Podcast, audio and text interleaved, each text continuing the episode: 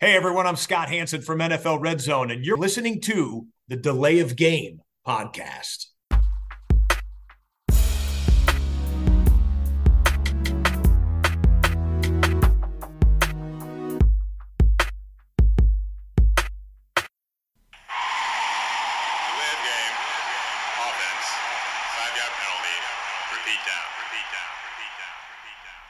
Hallo und herzlich willkommen, liebe Football-Fans. Hier meldet sich der of Game, der Football-Podcast mit Episode 293 an diesem Dienstagabend zwischen den Divisional Playoffs und dem Championship Sunday. Und über alles rede ich auch heute mit eurem Lieblingsmitglied der Delay of Game Crew, mit dem Christian. Hallo Christian. Hallo Tobi, grüß dich. Ähm, ich will, will das jetzt gerne äh, verraten. Ihr könnt das ja nicht sehen. Äh, vielleicht machen wir ja auch irgendwann mal irgendwie das Ganze irgendwie live bei YouTube. Dann kann man uns auch sehen. Äh, äh, dann müssten wir aber. Der Christian hat so einen schönen Palm-Hintergrund. Ich habe einen Scheiß-Hintergrund. Müsste ich mir was ausdenken. Aber der Christian hat heute seinen Green Bay Packers Hoodie ausgepackt und äh, äh, rockt quasi heute nochmal hier den Packers Hoodie. Ich finde, das ist nach dem Aus in der zweiten Playoff-Runde äh, aber trotzdem absolut richtig, ähm, weil ich glaube, das war eine Saison, mit der man, wenn man die Niederlage dann verdaut hat, das muss immer ein paar Tage sacken, aber dann kann man damit, glaube ich, zufrieden sein. Das ist, habe ich ja auch letzte Woche über die Rams gesagt, die nur äh, halt eine Runde früher rausgegangen sind als dein Team, Christian, ne? Genau, ich halte die Fahne hier mal hoch, muss den neuen Packers Hoodie hier mal ausführen und Ja. die Saison war okay, klar. Können wir gleich drüber sprechen. Werden wir, werden wir. Wir werden auch heute die vier Verlierer beleuchten, natürlich. Ähm, über die Gewinner können wir ja noch ein bisschen weiterreden. Christian, was trinkst du heute Abend? Ja, ich habe mal was, was ich glaube ich noch nicht hatte. So, Ja. so- Vielleicht, vielleicht weißt du mehr. Äh, das Köstritzer Schwarzbier habe ich diesmal mal. Habe ich das schon mal gehabt im Podcast? Boah. Kann ich mich über viel, vieles Listen äh, in, Ja, da- weiß darüber ich nicht. weiß ich nicht, sechs, sechs Jahren, bald sechseinhalb Jahren Podcast oder wie viel. Äh, über das nicht tatsächlich, auch meine, meine Biere nicht. Äh, aber es kann gut sein, dass wir das im Podcast noch nicht äh, ähm, getrunken haben. Deutschlands beliebtestes Schwarzbier steht hinten drauf. Das, und ja, ja, ja. Das habe ich gesehen, habe ich mich an irgendwie, da gab es auch früher so eine alte Fernsehreklame zu mal, glaube ich, zu diesem Köstritzer Ich, ich Schwarzbier. kenne irgendwie, kenn das, diese Aber- Werbung mit der, mit der, mit der Party, wo diese, äh, dieser eine Typ am Klavier sitzt und dann an der Bar, glaube ich, diese Blondine irgendwie in diesem schwarzen Kleid sieht. Da sind irgendwie auch alle schwarz gekleidet. Äh, Ja. wahrscheinlich wegen Schwarzbier oder so. Schwarzbier, blonde Seele oder umgekehrt, ich weiß nicht. Das Irgendwas Schwarze war mit der damit, blonden Seele. Ja, ja, das muss kann ich mir sein. nochmal noch mal Ja, angucken, Die, aber die Älteren also hat die. Werbung auf, auf jeden Fall äh, gewirkt. Ich habe es mir Ja. jetzt im Getränkemarkt mal gekauft und dachte mir, das ist irgendwie was für mich. Ja, ich probier's hat, mal. hat ein bisschen gedauert. 15 Jahre nach der Ausstrahlung des Spots hat sie mit Christian da doch noch Klick gemacht. Äh, Finde ich geil. Ähm, du bist ja eigentlich so von den Leuten, die ich kenne, ähm, der Letzte, wo ich denke, äh, dass Werbung äh, tatsächlich Ja. ein, ein, eine Beeinflussung dann, dann auf deine, deine Handlungen Ja, äh, anscheinend deine doch, Handlungen manchmal schon. Äh, ja, ähm, ich gehe heute, äh, weil tatsächlich der Kühlschrank sonst nichts mehr hergibt. Ähm, aber was heißt, sonst gibt er nichts mehr her? Äh, Ürige Alt. Ähm, was ja in Düsseldorf äh, gehen die Altpreise wieder hoch, ne? Wenn wir gerade uns so über Bier unterhalten. Ich weiß nicht, ob, ob du es gelesen hast. Jetzt für die, äh, für Karneval äh, erhöhen die Hausbrauereien. Kostet das Glas in der Stadt 3 Euro. Und irgendwie eine Brauerei, ich weiß aber jetzt nicht welche, ähm, bleibt wohl auch beim 025 für 3 Euro. Ähm, das ist wirklich mittlerweile, naja. Ich weiß auch nicht, was das ist. Scheiße, das war das Wort, was ich gesucht habe. Genau, Scheiße, gequirlte Scheiße ist das. Prost. Prost, Tobi. Hast du auch noch einen Packers Becher heute, oder was, was sehe ich da? Ja, Geil. Sehr geil. Das ist, volle äh, Programm heute. das ist Dedication, wenn man hier sein Team ähm, auch noch ein bisschen feiert. So, da kommen wir dann gleich zu, weil wir ja chronologisch vorgehen, wie ihr alle wisst. Und ähm, in Segment 2 über die Divisional Playoffs wollen wir natürlich mit dem Samstagspiel, dem ersten Samstagspiel beginnen.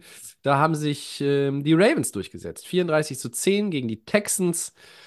Äh, zur Pause, äh, meine ich mich zu erinnern, stand es noch 10-10. Genau. Äh, und dann lief das mehr so in eine Richtung.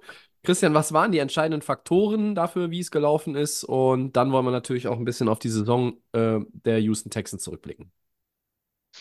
Ja, vielleicht so ein Spiel der zwei Halbzeiten. Ne? Erste Halbzeit war das, was wir bei Mannschaften, die aus der Bye Week dann kommen, die diese Nummer 1 Seed haben, oft sehen, dass es nicht ganz so rund läuft in der ersten Halbzeit, wie man das vielleicht gerne hätte, wie man das erwartet hätte. Ja, sie haben 10-3 geführt, aber ähm, kassieren dann diesen Punt-Return-Touchdown und dann steht es auf einmal 10-10 äh, und denkt man sich, oh, Moment, so, ja, die waren auch einige Punts drin in der, in der ersten Halbzeit und dann sagt, okay, es ist ein ausgeglichenes Spiel anscheinend, die Houston Defense ist auch ganz gut und bleibt das eng.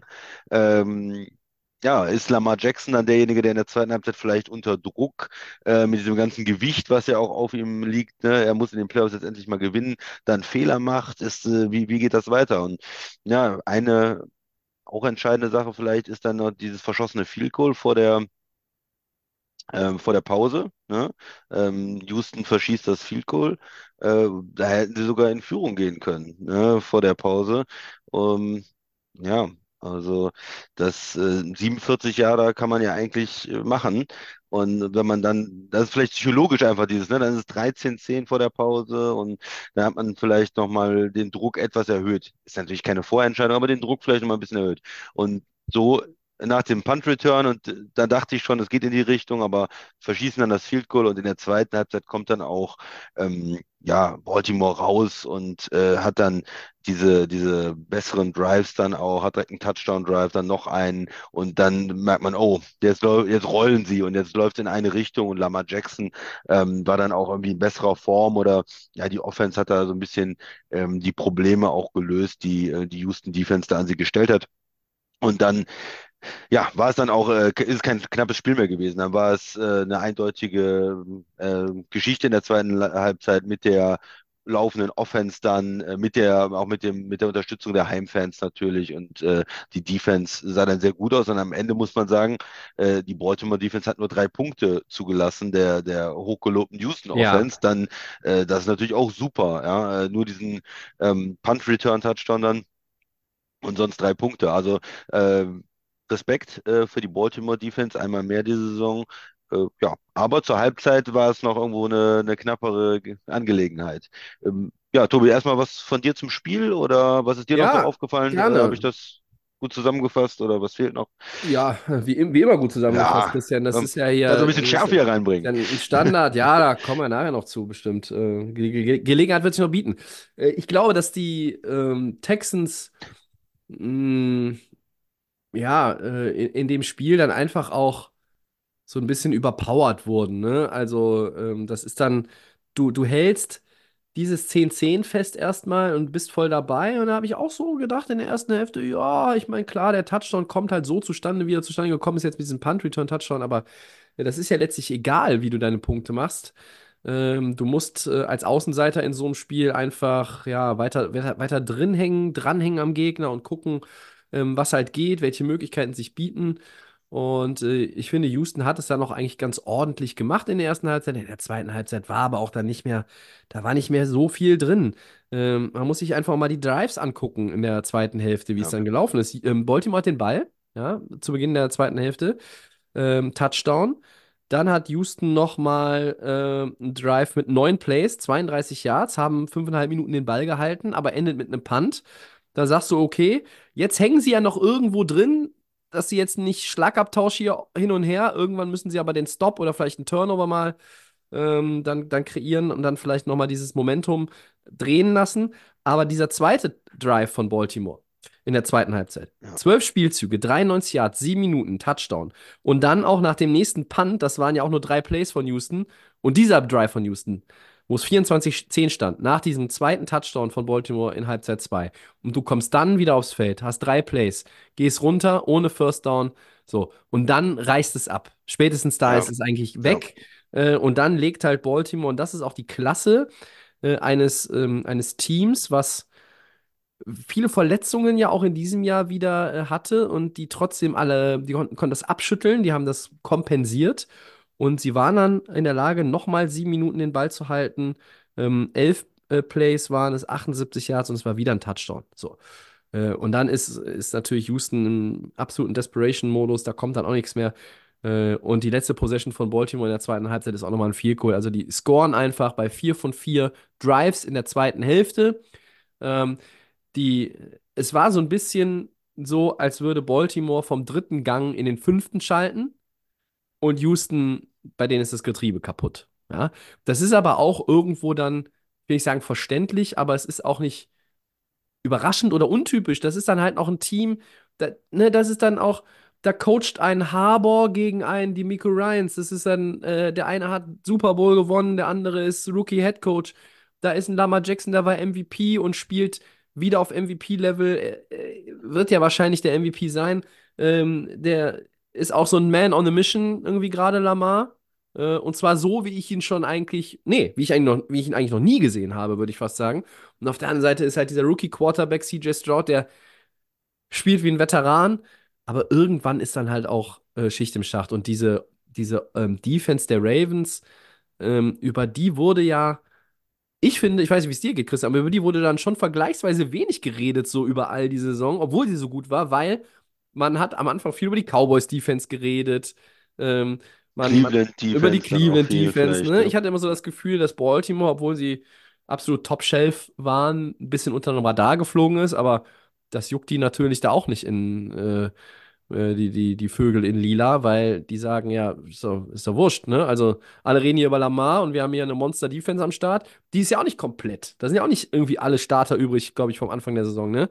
Und dann kannst du, dann kannst du einfach auch sagen, wow, äh, beeindruckende Leistung, äh, absolut verdienter Sieg und äh, ja, kommen wir ja nachher zu, aber äh, der, der Härtetest für Lamar und Co., äh, der richtige, der kommt dann noch.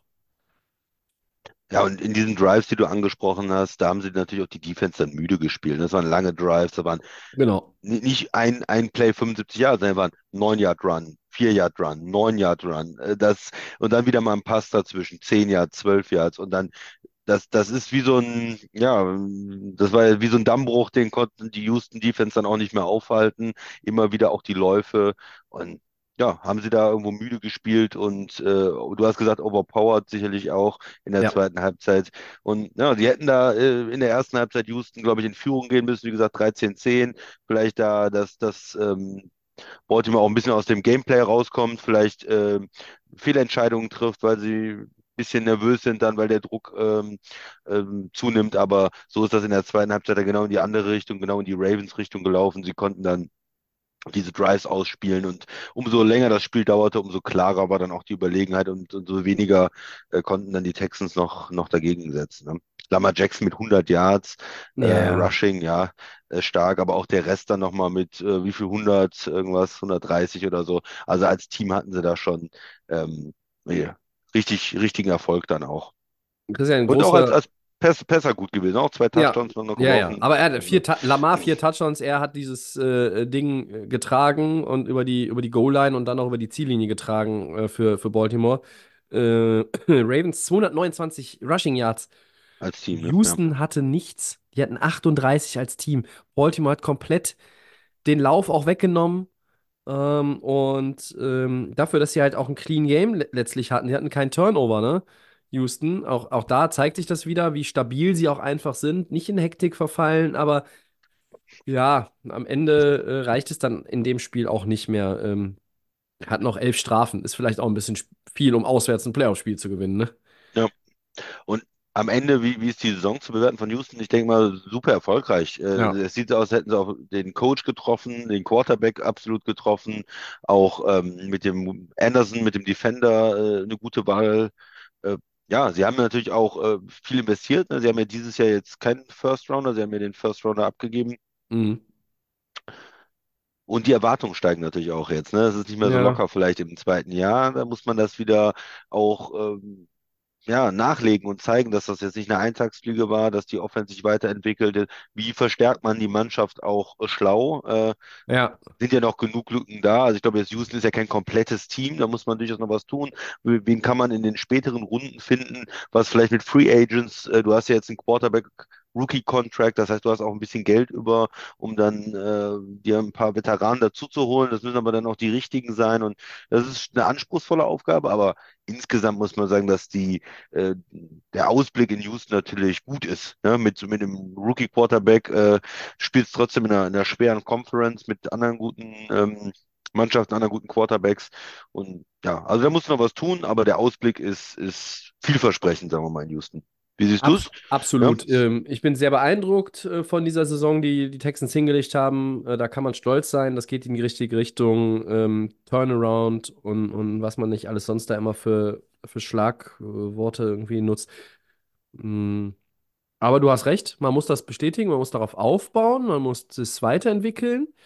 Ähm, ich bin ja immer ein Fan davon, beziehungsweise äh, Verfechter, dass man, wenn es jetzt im nächsten Jahr nur Platz 2 in der Division wird und ein Sieg weniger, aber du kommst trotzdem in die erste Playoff-Runde, dann ist es natürlich alles ein bisschen weniger, aber es ist dann kein dramatischer Rückschritt, weil es ist ein junges Team. Ähm, die werden auf ihrem Weg auch noch Rückschläge ähm, erleiden. Das ist einfach so. Äh, dieses Jahr gab es nicht so viele. Ähm, ich bin gespannt, ob sie den Großteil des Teams zusammenhalten können, zumindest die die Schlüsselspieler, so ein Title wie Dalton Schulz, ne, hat auf dem Prove, Prove It Deal quasi gespielt, der äh, ja, ähm, ist Free Agent, Derek Barnett ist Free Agent, Fairbairn, der Kicker, ist äh, Free Agent, äh, Singletary war ja auch ähm, erstmal so ein, wie soll ich sagen, erstmal so, so eine Schnuppernummer, dann äh, Perryman, der Linebacker, also da sind schon eine ganze Reihe Leute wo man gucken muss, wer ist denn nächstes Jahr tatsächlich da. Aber du hast es gesagt, es gibt dann auch ja die Möglichkeit, andere Free Agents zu holen. Und alles in allem ähm, ist die Basis in Houston gelegt. Und ähm, du hast zehn Siege in der Regular Season geholt und, und ein Playoff-Spiel gewonnen. Daumen hoch. Kann man nicht meckern. Ja. Natürlich weißt du auch, wenn du du bist halt Sportler, du weißt in der NFL, wie die Uhren da ticken und sagst, ja, wir sind jetzt auswärts in Baltimore, Divisional, Championship, ne? Also noch drei Siege mehr und du hast die Lombardi Trophy in der Hand, ne? Also wir haben schon verrücktere Dinge gesehen als, als so ein Team wie, wie Houston vielleicht äh, im, am Ende im Super Bowl. Aber äh, das, was wir eben auch äh, gesagt haben und auch schon letzte Woche mit ein bisschen Abstand, alles positiv zu bewerten, da kann man, ja, gibt ja immer Leute, die sagen, Stolz ist so ein blödes Wort, aber man kann schon stolz darauf sein, was man da geleistet hat. Starke Saison der Texans. Ich ziehe alle Hüte, die ich nicht aufhabe heute. Ja. Gut. Christian, hast du noch was zu dem Spiel? Nö, gehen wir Dann, weiter. ja, soll ich mal einleiten? Dann kannst Ja. du nämlich äh, los, kann, kannst du nämlich loslegen. Vielleicht Mach auch das. losranten oder vielleicht auch einfach losloben. Mal gucken, ich bin sehr gespannt. Wir haben uns jetzt gar nicht so viel ausgetauscht äh, seit diesem Spiel. Äh, knappe Kiste für die 49ers gegen deine Packers. Ähm, San Francisco gewinnt 24-21. Ähm, vielleicht noch mal ein bisschen von dir, wie das Spiel lief und welche Momente im Spiel den Unterschied gemacht haben. Und dann wollen wir natürlich auch ein bisschen darüber reden, wie positiv man in Green Bay trotz dieses Ausscheidens jetzt gestimmt sein darf. Bitteschön. Ja, wie, erstmal, wie lief Hm. das Spiel? Es, man muss sich das ja ähm, so ver- es war ein Spiel mit einigen Fehlern drin. Ne? Es war ja auch vom Wetter her schwierig mit dem, mit dem Regen und äh, man hat Fumble zwischendurch gesehen, man hat Interceptions äh, gesehen von Jordan Love äh, in dem Spiel, man hat äh, ja auch ähm, äh, ja, Möglichkeiten, die beide Mannschaften hatten, äh, die sie nicht genutzt haben, ne? Verschossene Field Goals, äh, Turnover. Das heißt, äh, ja, in, in Green Bay war, die waren ja Underdog ähm, und, und, und äh, die 49ers natürlich mit der dominanten Saison zu Hause absoluter Favorit. Und es ist eng geblieben. Sie äh, haben erstmal ein gutes Spiel gemacht, dass sie dran geblieben sind. Also obwohl es ein, ein sloppy Game auch war irgendwo und äh, warum man, man ärgert sich wahrscheinlich, ähm, haben sie erstmal gut gespielt. In der ersten Halbzeit, die hatten dreimal, waren sie in der Red Zone, haben aber nur sechs Punkte mitgenommen. Ne? Das ist natürlich schon irgendwie zu wenig.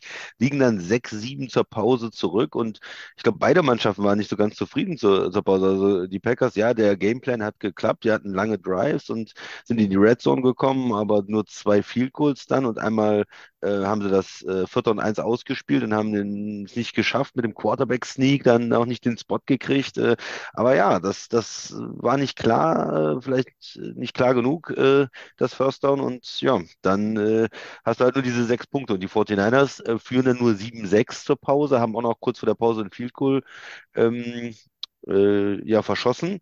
Und sind dann auch nicht so ganz glücklich eigentlich. Ne? Hm. Könnten ja auch 10-6 führen, äh, auch so wie das Spiel gelaufen ist. Also Green Bay, die bewegen ja ganz schön gut den Ball gegen uns. Müssen wir ein bisschen glücklich sein, dass es auch, äh, dass es überhaupt 7-6 steht, vielleicht auch. Also ich weiß nicht, wie die Gefühle so waren. Ich hatte das Gefühl, beide äh, können nicht so ganz äh, zufrieden sein. Und dann die, das dritte Quarter läuft, äh, dann, dann kommen die Offenses und diese Touchdowns dann, äh, es, es läuft dann auf einmal. Ähm, und ja, Green Bay macht, macht zwei äh, Touchdowns, äh, führt dann und äh, ist auf einmal in Kontrolle am Ende des dritten Quarters in diesem, in diesem, in diesem Spiel.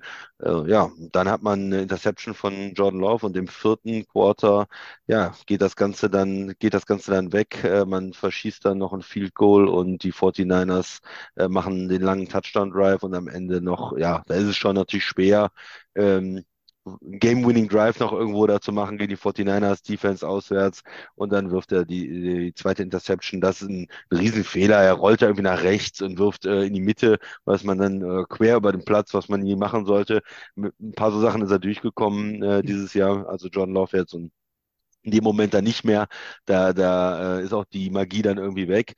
Ähm, und ja, 49ers gewinnen 24-21 in dem Spiel, wo sie aber äh, wackeln, ne? Äh, wo es nicht, wo sie diese Favoritenrolle nicht so äh, ausgespielt haben. Darf ich da mal kurz noch äh, Ja, deine Meinung direkt, äh, da habe ich eine Frage zu dem, was du gerade, zu, deinem, zu deinem letzten Satz. Glaubst du, dass es an den Packers lag oder vielleicht auch so ein bisschen, ähm, ja, äh, ich möchte jetzt nicht sagen, also die waren ja jetzt nicht irgendwie wackelig am Ende der Regular Season. Also, also lag es an den Packers oder an dem Verlauf des Spiels oder war es tatsächlich auch so ein bisschen Leute in Woche 18 geschont, First Round bei, äh, Rost angesetzt? Was war denn dein Eindruck? Ja, glaube ich, das hatte ich eigentlich nicht so das Gefühl. Ich hatte das Gefühl, einmal äh, Samuel hat nicht gespielt dann, oder der hat ja nur am Anfang ein bisschen gespielt, ne? Deebo Samuel hatte dann 2 für 24, ist dann ja verletzt ausgeschieden. Und man hat ja immer gesagt, wenn alle fit sind bei den 49ers, dann ist es diese Maschine in der Offense. Aber wenn dann einer ausfällt, das hat man ja öfters mal in der Saison gesehen, ohne McCaffrey oder ohne Mhm. äh, Deebo Samuel oder ohne Williams, dann sind sie auch irgendwie, dann ist es ein bisschen einfacher dann, wenn es nicht diese ganzen Playmaker sind. Und das andere, Purdy habe ich auch nicht gut gesehen, ehrlich gesagt, im, im, im Regen da. Also Ja. er, da waren, ich meine, da hat er 23 von 39 für 252 einen Touchdown und keinen Pick. Aber da hätte ja, also der das eine Mal, wo er Savage eigentlich genau aufs Trikot wirft, auch dem Safety von Green Bay, und der, der hält ihn aber nicht fest. Mhm. Ähm, ja, ich habe ihn, habe ihn da nicht so gut ge- gesehen gegen die Green Bay Defense auch. Also das, er war ein bisschen wackelig, fand ich. Und insgesamt lief die Offense nicht so gut und die Defense hatte ja, auch schon Probleme mit, ähm, mit den Packers. Also ich fand, war, war es der, der, der Rost sozusagen? Nö, nö, glaube ich, glaube ich eigentlich nicht, dass es jetzt daran lag, jemanden geschont zu haben oder so. Ähm, sie sind, sie sind ja auch nicht äh, unschlagbar. Wie gesagt, wenn da der ein oder andere ausfällt, ähm, dann äh, sieht das, sieht das schon ein bisschen anders aus. Aber am Ende ist es ja auch egal, wie sie, äh, wie sie es gemacht haben. Sie haben das Spiel zu Hause gewonnen, in diesen vielleicht schwierigen Wetterbedingungen und, und gegen ein heißes Team. Und ich glaube, für die 49ers ist das sehr, sehr gut. Also ich glaube, das ist das Beste, was denen passieren konnte, von der Psychologie her. Mhm.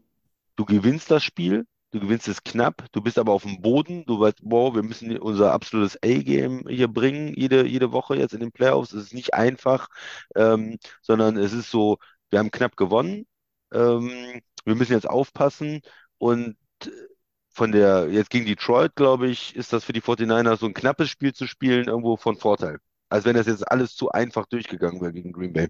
Mhm. Glaubst du das auch? Glaubst du das nicht? Wie hast du, wie hast du die 49ers gesehen? Hm.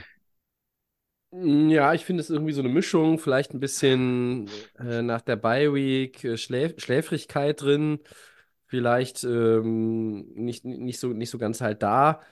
Ähm, dann muss man sich in so ein Spiel reinfuchsen und dann merkt man halt auch, sie drehen es halt auch sehr, sehr spät, auch wie ich finde, ein bisschen glücklich ähm, Ja, und, und kommen dann natürlich äh, gestärkt aus dieser Nummer wahrscheinlich raus. Äh, und jetzt äh, kann man nicht irgendwie glauben, dass wenn sie gegen die Lions kommen, ähm, dass das zwangsläufig ähnlich äh, knapp wird, sondern äh, es kann, wie du sagst, dieser, dieser Schuss von Bug sein, den man dann gebraucht hat, äh, ohne zu wissen, dass man ihn gebraucht hat. Und da muss man halt gucken. Im Endeffekt mh, habe ich ein Footballspiel gesehen, ähm, und das ist ja schon ganz, ganz gut beschrieben. Da waren, es ging so ein bisschen auch wellenförmig bei beiden Teams.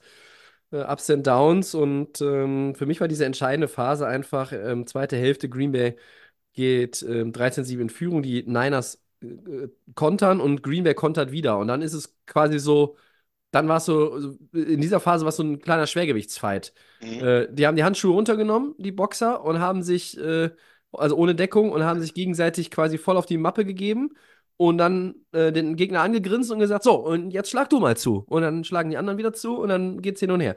Und dann ist dieser, dieser Punt, drei Plays nach dem Touchdown, mit dem Green Bay 21-14 in Führung geht. Die haben ja dann auch da die Two-Point-Conversion gemacht.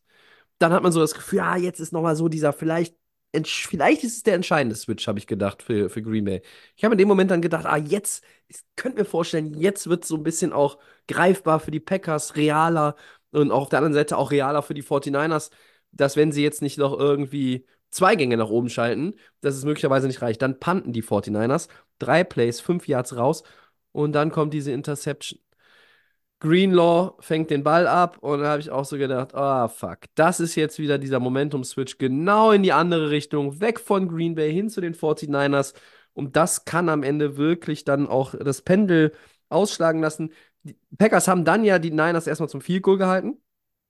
Ähm, dann ging es so ein bisschen Punt-Punt und dann war noch dieses Missed Field Goal und das ist ja auch Kicking-Issues, die ganze Ja, also die Saison. ganze Saison und es sind Ja. 41 Jahre und du kannst es einfach nicht in den Playoffs verschießen, so ein Ding. Ja. Du verlierst am Ende mit drei Punkten und ah, weil der war vorher bei diesem, Hm. bei diesem Field Goal Drive, war ja äh, an der eigenen 10 gestartet und da kommt der 53-Yard-Run bei, bei Jones, dem am Ende so ein bisschen der Top-Speed dann fehlt, der da Mhm. vielleicht auch ein bisschen müde ist im vierten Quarter, Ja. nicht, nicht mehr wegkommt da hinten, ne, wo man denkt, der ist vielleicht komplett durch und dann äh, ja, machen sie dann nichts, nichts äh, mehr aus dem Drive und sind da an der 23 und nehmen dann das Field Goal und der verschießt das und das, ja, das wären dann die drei Punkte gewesen, dass die 49ers auch nur zum Ausgleich gekommen wären, dann mit dem Touchdown und dann hätte man vielleicht auch ein bisschen anders gespielt im letzten Drive oder man weiß nicht, was dann passiert wäre, aber es waren ganz wichtige drei Punkte Ja, gewesen. ja, am Ende die zweite Interception ist geschenkt. Das ist dann äh, Ver Verzweiflungsmodus natürlich, war eingeschaltet. Die Zeit drängte. Ja. Äh, der Touchdown war ja bei was? 1:07 noch auf der Uhr oder was für, für die Niners? Irgendwie sowas in dem Dreh, ne? Ja, genau, der hatte einen, erstmal noch einen 8-Yard-Pass und dann noch einen kurzen Pass und da waren sie unter einer Minute schon, wo Ja. die Interception war. Ne? Ja, und zur, zur zweiten äh, Frage, wie man in, in Green Bay das jetzt irgendwie alles bewerten darf in dieser Saison, ja, auch gut, ne? Ähm, das ist ein Team, ich habe es ja auch letzte Woche äh, gesagt, die Rams, die waren ähnlich wie die Packers auch an einem Punkt in der Saison. Ähm, man hatte sechs Niederlagen, man war äh, irgendwie weit weg aus diesem Playoff-Picture. Ähm, und dann haben sie diesen Turnaround äh, hinbekommen. Sie haben ähm, Sie haben irgendwo auch immer an sich geglaubt. Sie haben, ich finde, sie haben auch eine, eine Entwicklung gezeigt in diesem Team. Die Spieler an sich. Ähm, ich bin auch da gespannt, wie dieses Team nächstes Jahr aussieht. Wer, wer ist dann, wer ist am Start? Ähm, wo kann man vielleicht auch noch mal ein bisschen verbessern? Mir machen diese jungen Receiver echt Spaß. Ich sehe gerne äh, so einen Wicks oder so einen Dubs, äh, sehe ich halt super gerne zu. Ich bin sehr, sehr kritisch, was Christian Watson an, anbelangt, weil er so viel verletzt ist. Ja, leider, Das ja. riecht für mich nicht nach ähm, Contract Extension. Ähm, also für den ist das nächste Jahr schon so ein Prove-It-Year, äh, um zu gucken oder um zu zeigen, dass man mit ihm auch langfristig irgendwie arbeiten kann, erfolgreich arbeiten kann, dass er auch stabil ist. Äh, aber ansonsten, ich dir zu, finde, ja. wir haben eine erste, erste volle Saison von Jordan Love gesehen, die einen als Green Bay-Fan erstmal absolut positiv stimmen darf. Ähm, in der Defense sind ein Blue Chipper. Ähm, der Coach ist gut. Das muss man, glaube ich, jetzt, äh, also wer, wer mit diesem Team, wo auch jetzt wirklich so ein Umbruch stattgefunden hat in der Post-Rogers-Ära, wieder in die Playoffs kommt, ist ja egal wie. Egal Und, wie, und du auch warst ja ein, drin. ein stark, man Und muss ja nochmal gewonnen. letzte Woche an das Dallas-Spiel, ne? Wir haben ein Ja. starkes Team, wo Ja. alle gesagt, die sind ein gutes Team, äh, die Ja. man auswärts dann auseinandergebaut hat. Also das muss man schon Ja, ja. machen. Und auch jetzt wieder gegen die 49ers, bei allen Fehlern und ärgerlich, haben sie ein gutes Spiel gemacht auch insgesamt. Sie sind nicht mit 20 Punkten äh. Unterschied nach Hause geschickt worden. Nee. Ne? Und das ist dann auch Coaching für mich. Ja. Ja. Du, gewinn- du kommst mit Aaron Rodgers klar und du kommst mit Jordan Love klar. Mit einem alten Quarterback, mit einem jungen Quarterback, das ist schon, schon gut. Ja. Ich, ich glaube, ich Sorry, meine, ich meine, bisschen äh, kein, kein Problem. Ich war eigentlich auch durch mit meinen Ausführungen. Ich finde, also soll man noch sagen, auch dieser Divisional-Verlierer hat äh, alles recht, mit ein bisschen Abstand auf, auf eine Saison zurückzublicken und zu sagen, hey, das war gut, das war eigentlich mehr, als wir uns erwarten durften. Durften. Weil Du hast ja immer Erwartungen. Du willst ja jedes Spiel gewinnen und glaubst, du gewinnst den Super Bowl. Das glaubt auch Carolina jeder und es glaubt auch in, bei den Giants jeder, aber ne, so ist das. So, äh, du wärst ja auch fehl am Platze, wenn du nicht so denkst, als Team und als Spieler und als Coach. Aber ähm, mehr als man erwarten durfte, auch aus, aus Fansicht. Ähm, äh, darauf Aber kann man aufbauen. Keine Garantie, in- dass es nächstes Jahr weitergeht als zweite Runde, ne? aber du warst dabei und äh, du hebst dich damit auch von der grauen Masse immer ab. Genau, in die Playoffs zu kommen und ein Playoffs-Spiel zu gewinnen, ist viel mehr, als man erwarten konnte. Ja. Vielleicht nur, was so ein bisschen der Beigeschmack natürlich immer ist, ist dann äh, einmal die, äh, diese, diese Conference wide open. Ja, sie, sie, wenn sie Mhm. die 49ers jetzt, sie waren so nah dran, die zu Hause zu schlagen, dann wären wir nach Detroit gefahren. Da haben sie dieses Jahr schon gewonnen, wie wir alle wissen, das Thanksgiving Game. Äh, Eine Mhm. Mannschaft, die auch durchaus schlagbar ist. Äh, Und das heißt, der Super Bowl war gar, wäre gar nicht so weit weg gewesen gefühlt. Ne? Das heißt, am Ende, ja, es gibt immer manche Jahre, da ist man verletzt, dann gibt es wieder was anderes, da gibt es starke Teams.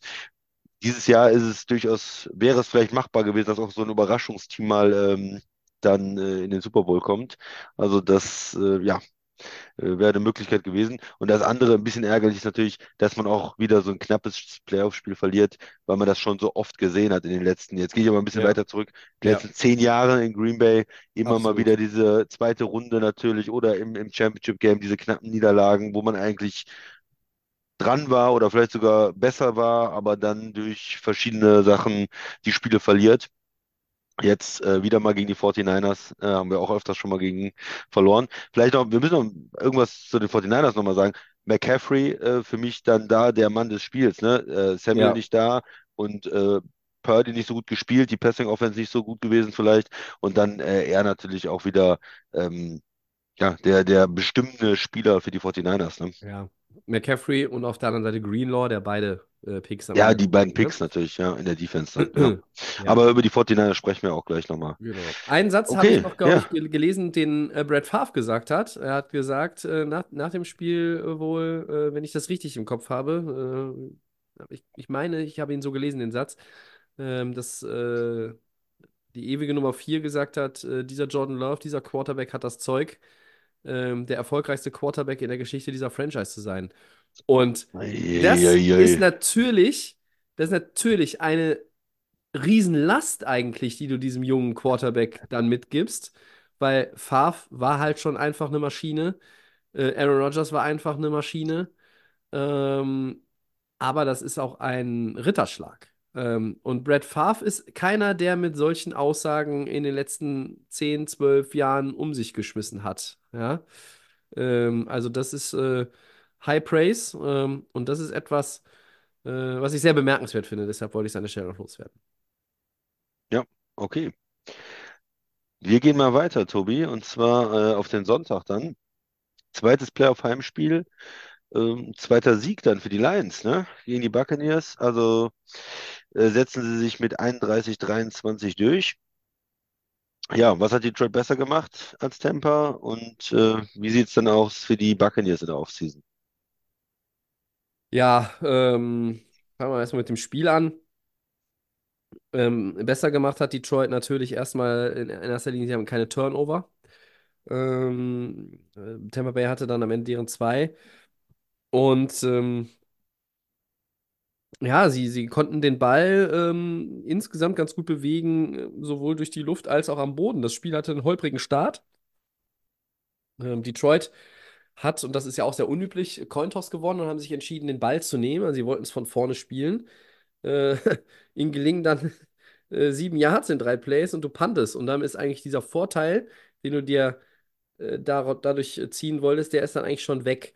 Ähm, dann gibt es aber diese Interception von Mayfield, die in meinen Augen äh, auf das äh, Konto von Mike Evans geht. Äh, wenn ich nicht an den Ball komme als Receiver, dann muss ich auch gucken, dass der mir nicht irgendwie nach oben weggeht und dann quasi, ähm, ja, Tennis würde man sagen, Mondball dann irgendwo da up for grabs ist und dann ist halt der Pick. Äh, und, und danach ging es ja auch holprig weiter. Field Goal Lions, Field Goal ähm, für die Buccaneers, auch gute Defense. Und dann lange nach diesem Touchdown, diesen langen Drive der Lions mit 14 Plays, stand lange 10-3. Und mit diesem Touchdown von Tampa vor der Pause 10-10 hat dieses Spiel tatsächlich so richtig Dynamik erst bekommen, fand ich. Und dann ging es gut ab.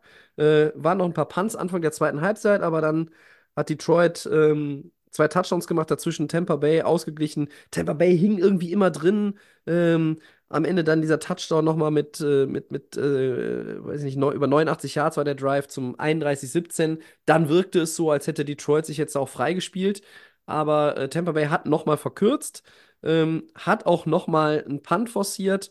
Ja, und am Ende ist es dann noch die zweite Interception. Ähm, das sieht dann auch nicht mehr alles so toll aus, äh, unterm Strich bei Mayfield. Ich finde aber, der hat ein gutes Spiel gemacht. Ähm, drei Touchdowns geworfen, 349 Yards. Äh, Laufen war für Tampa Bay schwierig. Also äh, White hat da nicht so viele Carries bekommen. Insgesamt haben sie natürlich auch viel auf den Pass gesetzt, weil sie hinten gelegen haben. Ähm, und was mir auf dem Spiel einfach aufgefallen ist, Jared Goff ist ein guter Quarterback. Ähm, das hat man in dem Spiel einfach auch wieder gesehen. Äh, Ragno, der Center, angeschlagen mit irgendwelchen Verstauchungen und, und, und Prellungen. Der hat aber auf die Zähne gebissen, hat durchgespielt, den Left Guard verloren. Da mussten sie auch noch einen Ersatzmann reinbringen. Aber das haben sie O-Line alles. ist gut, ne? Und tief Das haben sie weggesteckt. Das haben sie ne? weggesteckt. Ah. Ja, ja. Witzig war natürlich auch die Szene, als Skipper wieder eligible äh, sich erklärt hat und, glaube ich, sechsmal zum Schiedsrichter irgendwie gezeigt hat. Das war, äh, fand ich schon wieder sehr funny, muss ich sagen. Ähm, meine persönliche Wahrnehmung war tatsächlich so, wie ich sie befürchtet habe, dass es mir ein bisschen schwer gefallen ist, erstmal am Anfang für Detroit zu routen, äh, nachdem, äh, wie das alles so mit den Rams abgelaufen ist. Aber ja. Äh, Gibbs äh, hat ein gutes Spiel gemacht. Äh, Amon-Ra St. Brown war stark. Laporta, der ja auch äh, mit vielen Schmerzen spielt. Also es ist ein Team so ein bisschen, die haben so, ein, so eine, so eine äh, äh, Kriegermentalität jetzt entwickelt in Detroit. Ne? In der Line, die der Tight End und wer nicht alles. Ähm, und dann hast du einfach Goff, der natürlich nicht irgendwie den permanenten Pressure gespürt hat, zweimal gesackt worden. Ähm, aber er hat auch dann wieder einfach clean gespielt. Zwei Touchdowns, kein Pick. Äh, auch kein Fumble.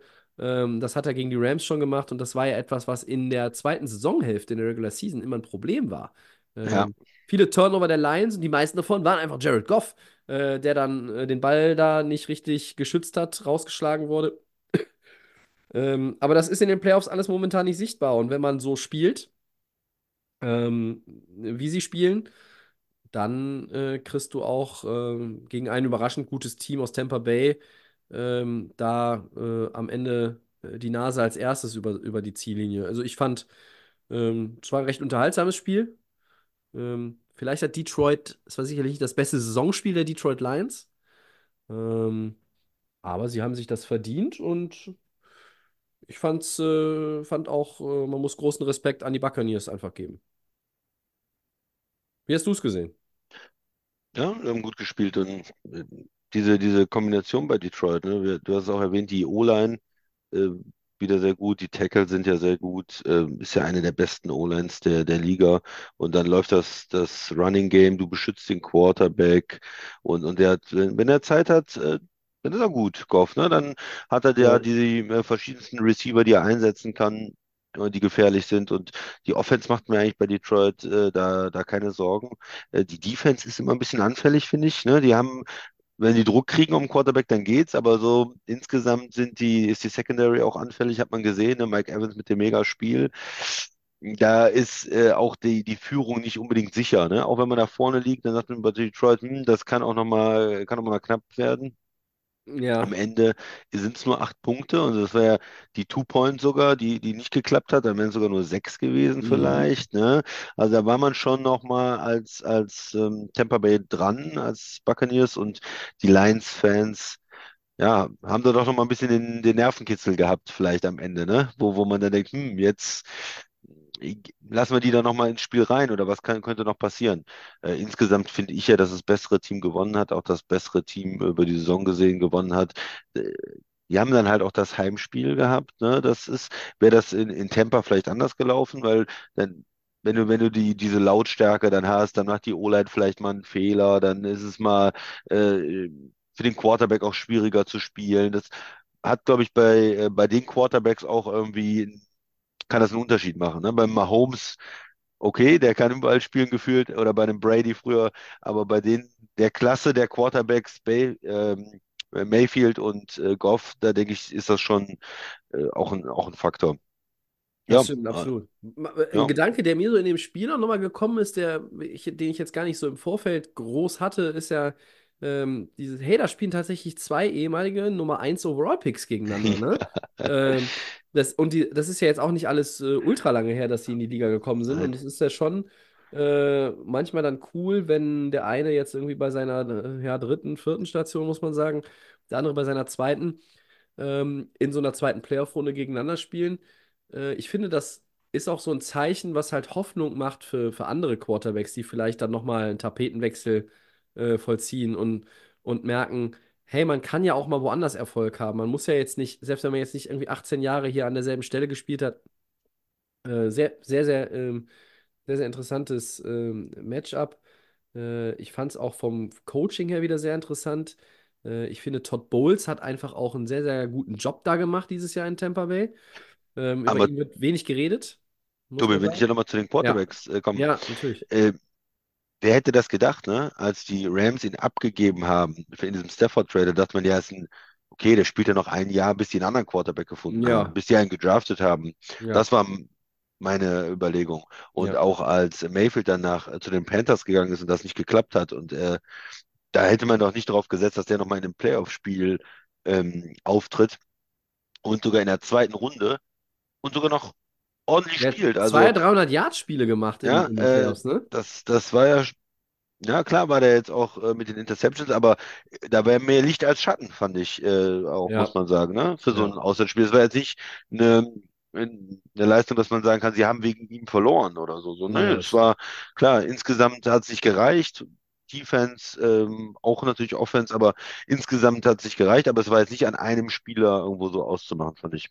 Ja. Ich, ich äh, route ja auch für beide Jungs, ne? Also ich finde beide einfach, ich mag beide als, als Spieler, als, als Typen auch, äh, wie sie auftreten. Ähm, sie sind sehr unterschiedlich, finde ich, auch so in dem, in der, in der Emotionalität auf dem Feld. Goff ist schon, ja, er kommt jetzt ein bisschen mehr aus sich raus wieder. Das habe ich lange nicht gesehen bei ihm. Ähm, aber Mayfield ist ja schon noch ein bisschen emotionaler. Er ist auch so ein bisschen kommunikativer, finde ich, so äh, im, im, im ganzen Ablauf. Goff erinnert mich tatsächlich nicht von der Klasse her natürlich, aber von der Art eher so an die, äh, an so, an so, an so an die Mannings, die halt auch sehr ruhig waren. Die waren im Huddle ruhig, die waren dann auch, äh, wenn der Huddle auseinandergeht, ruhig. Mayfield ist eher so ein bisschen so ein bisschen die, äh, die fleißige Biene, der irgendwie hier noch und da und da kommt auch ein bisschen mehr Emotionalität, wie gesagt, rüber. Aber ich, ich äh, äh, gönne das beiden äh, total. Ich freue mich für beide. Ich bin sehr gespannt, äh, wie es für beide weitergeht. Ähm, und eine, eine Personalie vielleicht noch ganz kurz: Aiden Hutchinson. Ähm, der spielt einfach gut. Also, äh, das wird einer der dominierenden Defender der nächsten Jahre sein, habe ich, glaube ich, schon mal gesagt neulich. Äh, Wahnsinn. Äh, was aber viel, viel wahnsinniger ist, ist, dass Tampa Bay es nicht geschafft hat, äh, die rechte Seite dazu zu machen. Äh, der kommt bei den beiden Sacks gegen Mayfield einfach ungeblockt durch. Ja? Äh, also der hätte theoretisch, der hätte dreimal Aiden Hutchinson nebeneinander gepasst. So viel Platz war da bis zu dem Lineman. Ähm, äh, das geht halt nicht. Und ich glaube, ähm, dass der nächste Gegner da mit seiner O-Line ein bisschen anders spielen wird als äh, die Rams O-Line oder jetzt halt auch äh, vor allen Dingen die Buccaneers O-Line. Also, ne, da werden werden die Niners äh, ein bisschen weniger Platz, glaube ich, anbieten. So. Was habe ich schon einen meiner X-Faktor für oder Schlüssel zum Sieg für Detroit verraten nächste Woche. Aber wir müssen noch ein Spiel besprechen, Ja, Tobi. ja, so ist es. Willst du wieder starten? Ja, Christian, sie haben es wieder getan. Die Chiefs haben es wieder getan. Sie kegeln die Bills, Entschuldigung, aus den Playoffs. Ähm, was war beim 27-24 für Kansas City spielentscheidend? Und dann die Frage, wie bitter ist dieses Aus für Buffalo? Und braucht es, jetzt werden wir mal ein bisschen provokant, braucht es nach diesem erneuten Scheitern vielleicht sogar markante Veränderungen bei den Bills? Was sagst du zu all dem? Was sage ich zu all dem? Ja, es war ähm, erstmal, äh, es war ein Offensive-Spiel, also 27, 24 denkt man das ja gar nicht so, aber gerade in der ersten Halbzeit oder in den ersten drei Quartern äh, könnte man sagen, war es ähm, nur die Frage, werden die Mannschaften zum Field Goal gehalten oder machen sie Touchdowns? Die beide Quarterbacks gut gespielt, ähm, Allen auch mit dem Lauf zwischendurch, beide Offenses eigentlich nicht zu stoppen. Es gab einen Punt in der äh, bis, bis dahin, ne, bis äh, Ende drittes Quarter und die Bills lagen dann vorne und äh, Kansas City macht dann den Touchdown, geht in Führung und äh, setzt dann auch die Bills dann dementsprechend unter Druck. Ne? Und äh, dann äh, versuchen sie ja dieses, äh, dieses äh, verrückte, ähm, dieses verrückte Play, wo sie mit diesem Fake Punt äh, gearbeitet haben, Tobi, ne? Ja. Und äh, ja, da äh, das ja, funktioniert nicht und äh, da denkt man, okay, jetzt hat Kansas City das Ding vielleicht im, im Sack, das war schon der entscheidende Fehler. Aber Kansas City gibt auch noch, äh, gibt ihnen auch noch mal eine Chance. ne? Die werden dann zu, zu trickreich. Ist ja eine Spezialität auch von, von Andy Reid dann in der Red Zone gerade diese, ja, ein bisschen verrückten Trickspielzüge. Wir haben schon gesehen, dass sich vier Kansas City Spieler drehen, dass sie irgendwelche Shuffle-Pässe, irgendwas auf ein Tight End und, und so weiter machen. Alles mögliche kreativ, um da zu scoren. Ist gut. In dem Fall war das äh, dann äh, ein Play auf den äh, Hartman da heißt der, ne? Der, der Receiver, der auch zwischenzeitlich mal bei den Jets war Ja. und der dann ähm, ja, fummelt und dann hat äh, durch die Endzone auch fummelt. Das heißt dann, die Bills bekommen direkt den Ball an ihre eigenen 20, also sind auch nicht mal so nah an ihrer Endzone ran, dran, sondern können dann von der ähm, von der eigenen 20 dann wieder starten. Und äh, ja, Kansas City hat da die, die Chance, dieses Spiel äh, zu entscheiden ja, ein bisschen verschenkt. Also da hat äh, die Offense dann nicht äh, den Sack zugemacht. Und äh, dann hat sich das Spiel auf einmal so ein bisschen gewandelt, dass es nicht mehr dieses äh, Offense scored, scored, scored, scored, sondern jo, auf einmal sind die Defenses da. Dann gab es dementsprechend die, die Punts von beiden Mannschaften und die Bills haben dann eine Chance, mit einem langen Drive dann in Führung zu gehen oder vielleicht das äh, Spiel zu entscheiden. Es ist sehr, sehr spannend. Sie machen einen sehr langen Drive auch draus, versuchen vielleicht auch, dass Kansas City nicht mehr antworten kann. Sie haben ja auch immer im Kopf dieses Spiel, wo Mahomes, wie viele Sekunden waren es noch? 17 oder so, glaube ich, Mhm. ne? Wo er da äh, noch äh, Kansas City zum Sieg geführt hat. Das heißt, sie versuchen natürlich möglichst viel von der Uhr zu nehmen. Äh, es klappt dann nicht ganz. Ne? Es klappt nicht, äh, Richtung Endzone zu kommen und okay, da muss man das Field Goal nehmen, um, um zum Ausgleich zu kommen, zum 27-27 und dann ist es der Schocker. Äh, hier auch wieder, wir haben es schon in anderen Spielen heute gesagt, äh, verschossenes Field Goal. 44 Yard, absolut machbar zu Hause.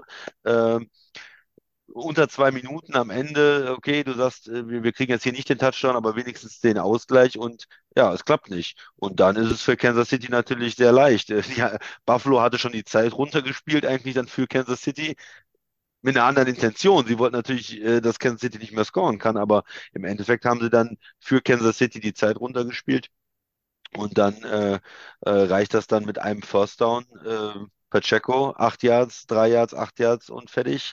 Äh, ja, dann äh, kann man abknien. Und das war dann, glaube ich, ein absoluter Schock auch für die Bills-Fans, die ich glaube, nach diesem versuchten ähm, äh, Fake Punt, okay, waren sie in Schock und dann war aber nach diesem Turnover von Kansas City, nach diesem Fumble, haben sie dann wieder dran geglaubt und haben dann auch gesehen, wie ihr Team ja übers Feld geht und haben auch dran geglaubt, dass das Spiel zu gewinnen und du kriegst dann nicht mal das Field Goal zum Ausgleich, nicht mal die Overtime oder zwingst mal Holmes noch zu irgendwelchen ähm, Wunderdingen am Ende, sondern du verschießt einfach das Field Goal, schaffst es nicht und es ist, glaube ich, unheimlich enttäuschend dann äh, für die Bills-Fans am Ende.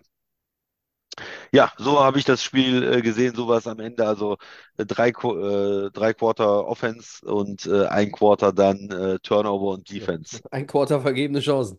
Ja, Ähm, ich habe mal eine Frage grundsätzlich. oh. Wenn du ein Playoff-Spiel, in einem Playoff-Spiel zu Hause Hm. äh, 50% deiner äh, dritten Versuche in ein neues First Down umwandelst, wenn du 182 Rushing Yards als Team hast, Ist gut. wenn du 37 Minuten den Ball hast und kein Turnover hast, wie kannst du dieses Spiel wieder nicht gewinnen? Ja, Was ein ist der Turnover Grund? hatten sie ja dann, ne? Aber, aber quasi Special Teams, jetzt nicht vom Quarterback oder so, ne? Ja, Ja. Hm. ja. Aber äh, sie hatten keinen Fumble äh, mit der Offense, sie hatten Keine keine Interception. Interception. So, und wir reden in den letzten Monaten über die Chiefs Defense, die diesem Team quasi den Ausgleich verschafft dafür, dass die Offense schwächelt, Woche für Woche, Monat für Monat. Äh, und dann kommt dieser Mahomes nach Buffalo, wo richtig der Punk abgeht. Er hat noch nie ein äh, Playoff-Spiel on the road gewonnen. Ähm, und eigentlich denken alle so, jetzt die Bills haben in den letzten Wochen, die hatten diesen, diesen, diesen Switch nochmal hinbekommen, die waren 6-6, die mussten all in gehen, alles gewinnen, run the table, wie Aaron Rodgers zu sagen pflegte, machen das. Josh Allen spielt auf MVP-Niveau ähm, und der hat dann auch in dem, in dem Playoff-Spiel gegen Pittsburgh äh, äh, richtig einen äh, da losge losgetreten und dann äh, weiß ich nicht. Also ich meine, klar, sie machen noch, haben nur 186 Pass-Yards. Also das heißt, die Chiefs Pass-Defense hat das Spiel dann auch irgendwo natürlich äh, äh, mit ein bisschen kontrolliert. Aber ich, was, was, was will Buffalo denn noch haben? Wann, wann schlagen sie denn diese Chiefs? Also für mich, für mich ist es mittlerweile wirklich auch schon so ein bisschen, da bin ich jetzt wieder aus einem anderen Grund bei Peyton Manning, dieser Josh Allen verliert Playoff-Spiele und verliert Playoff-Spiele. Er gewinnt auch welche. Peyton hat am Anfang immer erstes Playoff-Spiel der jeweiligen Saison verloren. Aber Josh Allen ist mittlerweile über diesen Peyton Manning-Punkt eigentlich hinaus. Äh, so viele Jahre ist er schon dabei und so oft war er schon in den Playoffs. Irgendwann muss doch mal Klick machen. Und nach diesen, nach dieser Ausgangslage, die es jetzt eigentlich auch gab, dass die das wieder nicht hinbekommen. Also ich, ich weiß nicht, ich weiß nicht, was, was Buffalo dann, dann noch haben möchte. Also im, im Endeffekt, äh, du hast es gesagt, natürlich sind es denn die, dieses Field Goal, da kann man sagen, ja, okay, aber es gab auch schon Field Goals, es die Möglichkeit für. Dix auch, den, ja, aber ja, äh, guck mal, erinnere dich mal, Christian, an den Extrapunkt da äh, damals in Seattle von, von Romo, der der, äh, der der Holder war für den Kicker und den, den, den Snap da irgendwie gebotcht hat. ja. Dann verlieren sie 17, 16 oder was es damals in Seattle war. So, ähm, es gab ja schon viel in Kicking-Situationen, ob das jetzt Extrapunkte oder Goals waren, viel abstrusere ähm, äh, Playoff-Game-Endings und da hast du jetzt einen 44 Jahre, ja, okay, klar. Äh, und by the way, äh, Kollege Tyler Bass hat erstmal alle seine Social-Media-Accounts äh, stillgelegt, weil äh, da er schon wieder auch richtig auf die Murmel gegeben hat, ne, mit Todesdrohungen und so weiter. Also unter aller Sau. Ähm, und es ist halt auch zum Kotzen in den Zeiten, in denen wir leben, was man bei Social Media, ne, man wird da auch einfach nicht belangt. Ähm, zumindest in den meisten Fällen nicht. Aber das wäre wieder eine, eine Geschichte für sich. Aber die, die, die Bills haben eigentlich doch jetzt, sie hatten irgendwie Momentum, hatte man das Gefühl. Und ja, Kansas City hat auch das Playoff-Spiel gewonnen äh, in Runde 1 und die haben, haben auch ganz gut ausgesehen in Phasen. Aber wir haben darüber gesprochen im Podcast. Wir haben beide gesagt, naja, äh, die, die Offense-Probleme sind nicht gelöst. Die Offense der Chiefs sah in dem Spiel viel besser aus als letzte Woche und in groß, äh, zu großen Teilen der Ja. Saison. Auch wenn nicht alles super toll war, ne? Äh, aber sie sah Auch irgendwie. wieder ein paar Field Goals dabei, aber Ja, sah aber sie sah ein schon besser aus, ein ne? bisschen besser Ja. aus, fand ich. Äh, und, und die Bills haben eigentlich alles da. Die haben äh, Allen, der in den letzten fünf Wochen auf MVP-Niveau spielt, wie gesagt. Die haben das Run-Game mit James Cook so gut. Endlich mal ein Running Back. Rede ich seit fünf Jahren drüber. Die brauchen auch mal irgendwie einen Running Back, der ein bisschen was, ein bisschen was bewegen kann. Ja? Äh, alles da. Und sie spielen eigentlich clean, clean Ball und haben 37 Minuten den Ball. Und sie gewinnen es nicht? Ja, keine Ahnung. Was brauchen die noch? Ich weiß es wirklich nicht. Ja, bei dem, bei der Frage, warum ist das Spiel auch so gelaufen? Kansas City wollte natürlich auch den tiefen Pass verhindern. Und beide Mannschaften haben das natürlich ein bisschen versucht. Ja. Und dadurch, mit diesem Respekt auch vor den Quarterbacks und dadurch waren diese Möglichkeiten auch für die Running Backs und immer dieses relativ lange Drives und ja, wir geben euch die fünf Yards, okay, wir geben euch die sieben Yards, aber ihr kriegt nicht die Big Plays, ne? Und Ja. beide mussten natürlich auch viel Geduld haben, beide Quarterbacks und ähm, hatten sie aber eigentlich auch, haben für mich beide gut gespielt und nicht sich nicht provozieren lassen zu, zu irgendwelchen wilden Würfen, was ja bei Josh Allen ja auch manchmal sein kann, ne? Dass er dann irgendwo doch irgendwo was probiert und zu viel ins Risiko geht. Hat er ein gutes Spiel gemacht? Ja, äh, es ist super schwer äh, zu sagen, weil man jetzt dieses Heimspiel auch hatte. Sonst war es auswärts verloren. Dann kannst du sagen, ja, wie brauchen wir dieses Heimspiel? Green Ja, Bay, um das zu sagen, hatte das auch vor ein paar Jahren, ne? Da haben die auch gesagt, äh, wir brauchen mal das Heimspiel, wir müssen Nummer eins sein und wir müssen das Heimspiel haben. Haben sie auch zu Hause verloren. Ne? Es ist dann, ja, irgendwo, es fehlt irgendwie ein bisschen was, ne? Ist, ist es dann einfach so, dass man sagen muss, Mahomes ist 1A und, und Josh Allen ist einfach nur 1B? Ja, Er ist einfach nicht der beste Quarterback der Liga und er spielt mit dem besten Quarterback der Liga in einer Division. Äh, wenn er in der NFC spielen würde, wäre er vielleicht dieses Jahr dann im Super Bowl, ja. Ähm, so ist es, äh, sind sie wieder gescheitert und ja, man hat das Gefühl, es wird nicht einfacher für, für, für die Bills. Sie haben Kansas City, gegen die sie immer wieder verlieren, die so die Nemesis sind. Das ist irgendwie so wie mit ähm, Manning und Brady früher vielleicht äh, am Anfang. Und dann hast du natürlich noch die anderen Teams in der AFC, die auch ganz gut sind. Ne? Wir haben ja auch zwischendurch mal gesagt, ist jetzt äh, Cincinnati, sind die irgendwie an denen vorbei? Ne? Da ist, sind die eigentlich der, der neue Rivale der, der Chiefs? Die, die waren zumindest im Super Bowl. Und jetzt äh, Baltimore, über die muss man auch reden. Ja? Die haben den zweifachen, äh, wahrscheinlich demnächst äh, MVP und äh, sind jetzt der Nummer 1 Seed. Und wenn die in den Super Bowl kommen, dann muss man auch sagen, hm, an denen müsste auch erstmal vorbei. Ja. Also plus die jungen, guten Quarterbacks. Also nicht einfach für die Bills. Was will man eigentlich verändern in der, äh, in der Offseason? Ja, das ist auch, auch gerade, es ist ja noch schwerer, wenn du jetzt wirklich schlecht bist. Dann sagst du, okay, der Coach, der ist es nicht, den schmeißen wir raus, der Quarterback, den müssen wir wechseln. Aber das sind ja nicht die Entscheidungen bei den Bills. Du hast ja einen sehr, sehr, sehr guten Quarterback. Vielleicht nicht den besten der Liga. Vielleicht kann man sich auch darum streiten, ist er der drittbeste oder viertbeste Quarterback der Liga. Aber man, keiner wird ja äh, es verneinen können, dass er zu den besten Quarterbacks der Liga ge gehört, dass er ganz oben mit dabei ist, dass er ein Top 5 Quarterback ist und dass äh, auch, auch ja, auch Coaching. Willst du den Coach jetzt entlassen, nachdem er wieder in den Playoffs gekommen ist, nachdem er die Division gewonnen hat, nachdem er eine Playoff-Runde gewonnen hat und nur weil er jetzt gegen Mahomes nicht gewonnen hat? Also, das ist, ist super schwer bei den Bills. Ähm, ja, weiter das Team verbessern, geduldig bleiben und, und versuchen, ein Jahr ist dann dein Jahr und du musst die Chance wahrnehmen. Ja. Josh Allen äh, hat ja auch irgendwie so durchblicken lassen, er glaubt, dass das Fenster für Buffalo weiter offen ist und spricht doch eigentlich nichts dagegen. Ähm, aber irgendwann türmen sich halt diese heartbreaking Losses auf, ne? Dann hast du einen ganzen Stapel davon. Und das ist irgendwann dann auch so ein Stigma, äh, was, was diesem Team anheftet. Ähm, äh, und, und das haben die Bills ja eigentlich schon noch aus ganz anderen Zeiten. Viermal Die hintereinander ganzen, im Super Bowl und ja, viermal ja. hintereinander das Big Game verloren. Und äh, alle, ähm, die irgendwie ein bisschen Sympathie für sie hegen oder sagen, ach, das ist ja, die sind spannend anzugucken, auch als neutrale Fans, sagen dann, ja, ähm, das würden wir denen mal gönnen, dass sie mal wieder in den Super Bowl kommen oder dass sie vielleicht noch mal einen Titel holen. Wenn jetzt unser Team auch gerade draußen ist, gibt es, glaube ich, auch viele Fans, die die äh, Buffalo sympathisch finden. Und es ist ja auch irgendwie, es ist eine coole Franchise. Ähm, die haben eine coole Fanbase auch und die haben äh, sehr, sehr viel richtig gemacht und haben ein tolles Team sich aufgebaut. Aber ja, es gibt immer das große Aber, wenn du den Super Bowl nicht geholt hast. Und das große Aber ist, dass du jetzt wieder so, ein, so, ein, so eine Niederlage hast, an der du zu knabbern hast. Und deswegen habe ich das auch versucht, eben so quasi zweimal komplett äh, durchzudividieren, dass du, dass du ja eigentlich gar nicht so diesen riesen Ansatzpunkt hast, warum du das jetzt verloren hast. Vielleicht muss man es auch mal auf der anderen Seite sehen und sagen, ja, ist halt mal wieder Patrick Mahomes.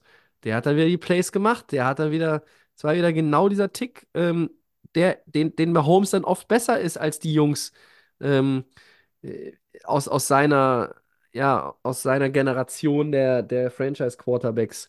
Er hebt sich ab. Er hat diese zwei Ringe. Lamar hat noch keinen. Ähm, Josh Allen hat noch keinen.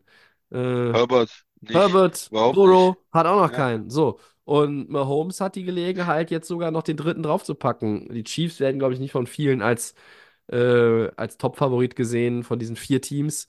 Ich habe heute eine Auflistung gesehen, eine prozentuale Verteilung. Da kriegen die 49ers irgendwie die mit Abstand meisten Prozent. Für mich ganz klar die Ravens.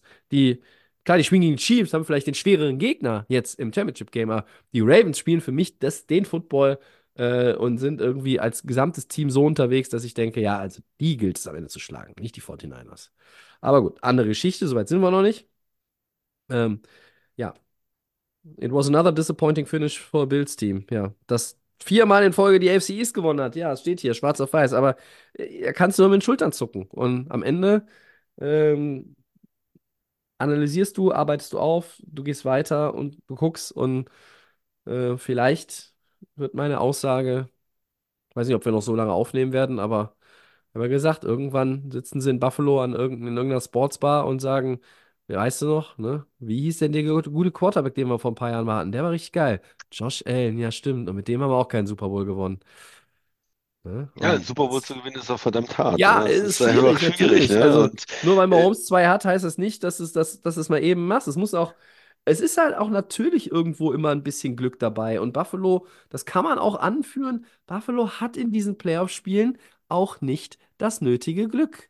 Das, Im Sport brauchst du es. Nicht alles ist harte Arbeit, Talent, ähm, sondern es braucht auch ein bisschen Glück. Und das fehlt ja, Buffalo auch, in diesen Spielen definitiv. Ja, auch die ganz großen Quarterbacks äh, haben vielleicht nur ein oder zwei Super Bowls gewonnen. Ne? Also auch in Eli Manning hat nur zwei Super Bowls gewonnen. Ne? Nur, ist ja. nicht so einfach. Ja, das ist richtig. Ja, ja, andere, Dan Marino ist einer der besten Quarterbacks aller Zeiten, hat nie einen Super Bowl gewonnen. Ja. Ist ein Hall Ja, of Famer? ärgerlich ist, Ja. ärgerlich ist natürlich nur, dass du jetzt auch nicht, du bist nicht im Super Bowl gewesen. Das war, aber es fehlt noch so, oder Championship, nein, du bist einfach auch wieder in der Divisional Round schon wieder Das rausgeflogen. Problem ne? ist, Das ist wenn du in der AFC früh, unterwegs bist, Christian, ist das Problem, dass du irgendwann auf Patrick Mahomes und Andy Reid triffst. So, und ja. das lässt sich nicht vermeiden. Und das wird sich die nächsten fünf bis acht, vielleicht zehn Jahre auch nicht vermeiden lassen. Äh, und die, die verdammten äh, Chiefs sind jetzt zum sechsten Mal hintereinander im Title Game, ne? Also, äh, spricht für sich. Ja. Ja, Title Game ist übrigens eine gute Überleitung, ne? Genau. Dann gehen wir zu den zwei Spielen, die wir da noch haben. Ja. Fangen wir an mit dem, mit dem ersten. Die wechseln ja immer, ne, zwischen AFC und NFC. Sonst würde man sicherlich das äh, als zweites Spiel nehmen, weil es für mich noch ein bisschen mehr Spannung verspricht, irgendwie ein bisschen mehr Star Power vielleicht auch verspricht. Aber wir fangen an mit dem AFC-Matchup. Baltimore Ravens gegen Kansas City. Sonntag 21 Uhr unserer Zeit, Tobi. Was fällt dir ein? Ähm, Ja, kommen wir gerade von dem Kansas City-Spiel auch, ne? Passt ja, es ist, es ist tatsächlich, es ist tatsächlich das Spiel, äh, was der Football verdient hat am Sonntag als AFC-Title Game. Es ist das, es ist das Spiel, was alle verdient haben, und es ist jetzt auch das logische Spiel, was kommen muss. Weil Baltimore, ich eben schon gesagt habe, ist für mich haben den besten Eindruck in der AFC gemacht die ganze Saison über. Wir haben ein paar Mal darüber gesprochen, ähm, die Niederlagen, die sie hatten, äh, also da wäre auch Richtung Perfect Season, äh, wenn man nur die Niederlagen natürlich, also der, der, das beeinflusst Ja, ja. natürlich auch immer alles irgendwie, aber ähm, das waren ja alles knappe Niederlagen, teilweise sehr haarsträubend, ähm, richtig, richtig gut, Offense äh, gut, natürlich von Lamar getragen. Ähm, Und dann diese Siege gegen die anderen starken Mannschaften, das muss man ja auch Genau. nochmal sagen. Ja, Ne? Mit, mit ja. 49ers zum Beispiel Ja. als Haupt ähm, super gecoacht. Wettbewerber, äh, auch Ja. um die, um die beste, beste Team vielleicht der regulären Saison. Richtig. Äh, da haben sie eindeutig gewonnen. Ja, sie sind gut gecoacht, sie haben diese Bomben-Defense, sie haben, ähm, wir haben eben über Green Bay gesprochen, wir haben das auch bei den Rams thematisiert. Sie haben Justin Tucker, das ist halt auch einfach, ne, das ist einer der besten Kicker, der Kicker der trifft. NFL-Historie. Wahnsinn. Schießt er mal einen vorbei, ja, Batka auch, aber es sind natürlich auch zwei, die eigentlich über, über die Jahre auch ihren Teams äh, sehr, sehr wertvolle Dienste ähm, geleistet haben. Mm. Und warum ist es das Spiel äh, äh, mit Blick auf das andere Team, das alle, das die Footballwelt jetzt verdient hat? Weil Kansas City ist trotz einer der statistisch schlechtesten Mahomes-Saison, die man aber ja nur zu einem ganz kleinen Teil meiner Meinung nach Richtung Mahomes schieben darf, äh, und einer, einem, einem Jahr, wo sie was, die beste Defense seit 95 haben, äh, die es bei den Chiefs gab, das ist ja auch schon ein paar Tage her. Ähm, die haben, haben Miami geschlagen. Und da kann man jetzt auch wieder sagen, ja, okay, das Wetter und so war jetzt nicht so Miamis, in Miamis Favor, aber es war, was, war, was es war. Und sie haben jetzt dann auch auswärts in Buffalo gewonnen. Und gerade dieses zweite Spiel, ähm, das ist natürlich äh, ein Ausrufezeichen. Und deshalb sind sie da, sind zu Recht an dieser Stelle. Wieder mal. Ähm, ob man jetzt darüber natürlich, also man kann immer noch darüber sinnieren, ob diese Chiefs vielleicht auch irgendwie ein bisschen glücklich waren im Laufe der Regular Season. Ja, aber es lag ja auch, sie waren ja auch nicht irgendwie under pressure in der, in der West. Die Chargers haben sich wieder selber ins Knie geschossen und das ungefähr neunmal. Ähm, und die anderen, ja, Christian winkt schon ab und Brauchen wir nicht drüber reden, wir Tobi. brauchen die anderen beiden schon gar nicht namentlich erwähnen an der Stelle, weil das, das wäre einfach schäbig so. Ähm, und deshalb ist es das Spiel, das alle verdienen. Ich bin sehr, sehr gespannt, ob die Ravens Defense ähm, auch gegen die Chiefs so gut aussieht oder ob die Chiefs Offense ob, ob Reed und Mahomes es schaffen, diese Defense so ein bisschen zu entschlüsseln, ein bisschen auseinander zu zu, zu zerteilen, irgendwo Schwächepunkte zu entdecken, die man attackieren kann, die man erfolgreich attackiert. Ähm, das wäre schon mal so das Erste. Ähm, und auf der anderen Seite natürlich die Chiefs Defense. Äh, können sie Lamar ein bisschen limitieren? Ähm, ich bin nach wie vor ja immer der Ansicht, du musst Lamar halt eindimensional äh, kriegen. Ne? Du musst ihn eigentlich und damit auch Baltimore dazu zwingen, dass er ähm, den Ball durch die Luft bewegen muss. Wenn du ihm die Läufe wegnimmst, ähm, dann ist es schon, hast du jetzt nicht, will jetzt nicht sagen halbe Miete, aber das macht es natürlich für Baltimore schwerer. Äh, und, und dann, ähm, ja, warum nicht auch die Special Teams, ne? Äh, es ist so ein bisschen auch Tucker gegen Butker für mich, das Duell. Ja? Äh, Das sind so meine ersten Gedanken. Und es ist ein, ein überragendes Duell der Head Coaches. Ja, John Harbaugh gegen Andy Reid. Äh, Fantastico. Ja. Ja, ich glaube, die Liga kann sich noch freuen, weil es auf allen Ebenen, wie du schon sagst, so, ein- so ein geiles Duell. Du kannst äh, über die Head, Head Coaches sprechen, du kannst über die Quarterbacks natürlich ewig sprechen. Das ist natürlich die, der Versuch jetzt äh, äh, von Jackson als vielleicht zweimal MVP, dann auch wenn er mal Holmes schlägt und in den Super Bowl kommt, dann ist es auf einmal, ne, und, und er hat das dann in der AFC jetzt erstmal übernommen und hat da den, den Platzhirsch erstmal in die Schranken äh, verwiesen. Äh, wenn, wenn Mahomes wieder gewinnt, dann ist er, äh, egal was da an anderen Quarterbacks rumläuft und, und wie die Saison ist, er bleibt einfach äh, on top sozusagen, zementiert seinen Status. Er hat dann äh, Miami geschlagen, die, äh, über die in der Saison alle geredet haben mit der Wahnsinns-Offense. Er hat die Bills wieder geschlagen äh, und er hat äh, dann die Ravens geschlagen. Das ist ja auch ein Wahnsinnslauf dann. Ähm, da fragt man sich, okay, wer, wer will da noch kommen, äh, sozusagen? Und aber Und in sorry, wenn ich kurz da reingrätsche. ja, Und jetzt bin ich ja auch an einem Punkt angekommen, äh, wo ich eigentlich jetzt erwarte, ein Spiel, wo die Offense völlig eskaliert von Kansas City, muss jetzt noch kommen. Irgendwie, jetzt bin ich wieder an dem Punkt, wo ich Mitte der Saison war, wo ich gesagt habe, irgendwann explodiert diese Offense doch mal wieder. Und dann habe ich irgendwann auch gesagt, und da warst du, glaube ich, äh, auch bei mir, ähm, nee, die, der kommt nicht mehr, die müssen jetzt sich da irgendwie mit dem durchhangeln. Und jetzt habe ich wieder das Gefühl, irgendwann kommt das. Und das ist eigentlich völlig absurd, wenn man dann auf die Baltimore Defense guckt, ne? Aber so, sorry. Ja. MBS hatte einen super Catch auch in dem Spiel. Muss, aber, Ja. also es gibt auch manchmal diese Wide Receiver, die auch alles fallen lassen und die haben dann mal wieder ein gutes Spiel, äh, wollte ich damit nur sagen. Hm. Ja, dann, du hast gesagt, die Kicker sind sogar äh, ein Matchup sozusagen, aber auch die anderen Spieler, äh, die, die da sind, ob das die Receiver sind, die auch äh, Namen haben. Äh, vielleicht äh, kann jetzt so ein Flowers in seinem Playoff-Spiel da als, als Rookie was machen. Also es ist äh, unheimlich interessant, finde ich. Ähm, von, ja, von, von dem ganzen Matchup. Es ist in Baltimore, das heißt, es ist für Kansas City wieder ein bisschen spiel, äh, schwieriger, aber das ja, Playoff-erfahrene ähm, Team äh, spielt dann auswärts. Und sie scheinen ja auch kein großes Problem damit zu haben, wie sie auch in, in Buffalo aufgetreten sind. Ja, also ein Wahnsinns-Matchup. Und für die NFL, wie gesagt, das ist geil. Wenn Mahomes reinkommt, geil. Wenn Jackson reinkommt, geil. Äh, dann springt ja auch noch diese Sängerin rum, äh, die da, die, die, Diese Sängerin. Mariah Carey oder die, die Freundin von dem Madonna? Bruder von dem Center von den Eagles. Ach so, der. Ja. Ja, der Was hat der da eigentlich wieder veranstaltet, da, der verrückte Vogel? der, äh, Ja. der hat auch gut, gut Party gemacht. Er hat, glaube ich, auch 20 Bier getrunken und äh, wenig Kleidung angehabt, oder? Hm. Wenig, wenig Kleidung, ja. Er hat da noch irgendwelche Mädchen, die irgendwelche Schilder, äh, I love Taylor Swift, hat er noch irgendwie hochgehalten, damit Taylor Swift den winkt.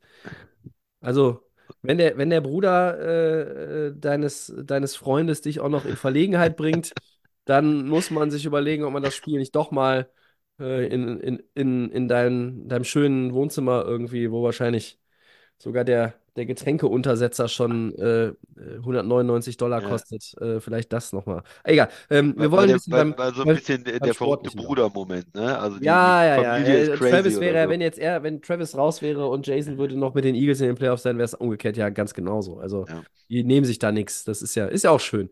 Ähm, und irgendwie ist das alles, weiß ich nicht. Das ist ja schon fast, also sagen wir mal, die Chiefs gewinnen jetzt in dieser Taylor, ich nenne sie gerne die, jetzt die Taylor Swift-Saison, ähm, weil ich mir immer noch nicht so richtig vorstellen kann, ähm, dass das Ganze irgendwie Ich weiß nicht, ob die mal heiraten, keine Ahnung, aber wir sind ein Football-Podcast, nicht, ein- nicht ein Hollywood-Podcast. Ähm, aber das, das wäre ja schon fast trashy äh, für, für Hollywood, wenn die Chiefs jetzt irgendwie in dieser Taylor Swift-Saison noch wieder Super Bowl Champion Ja. werden. Kelsey vielleicht in der letzten Sekunde äh, Super Bowl in- in- MVP gegen oder San? Francisco noch den, den entscheidenden Touchdown-Catch.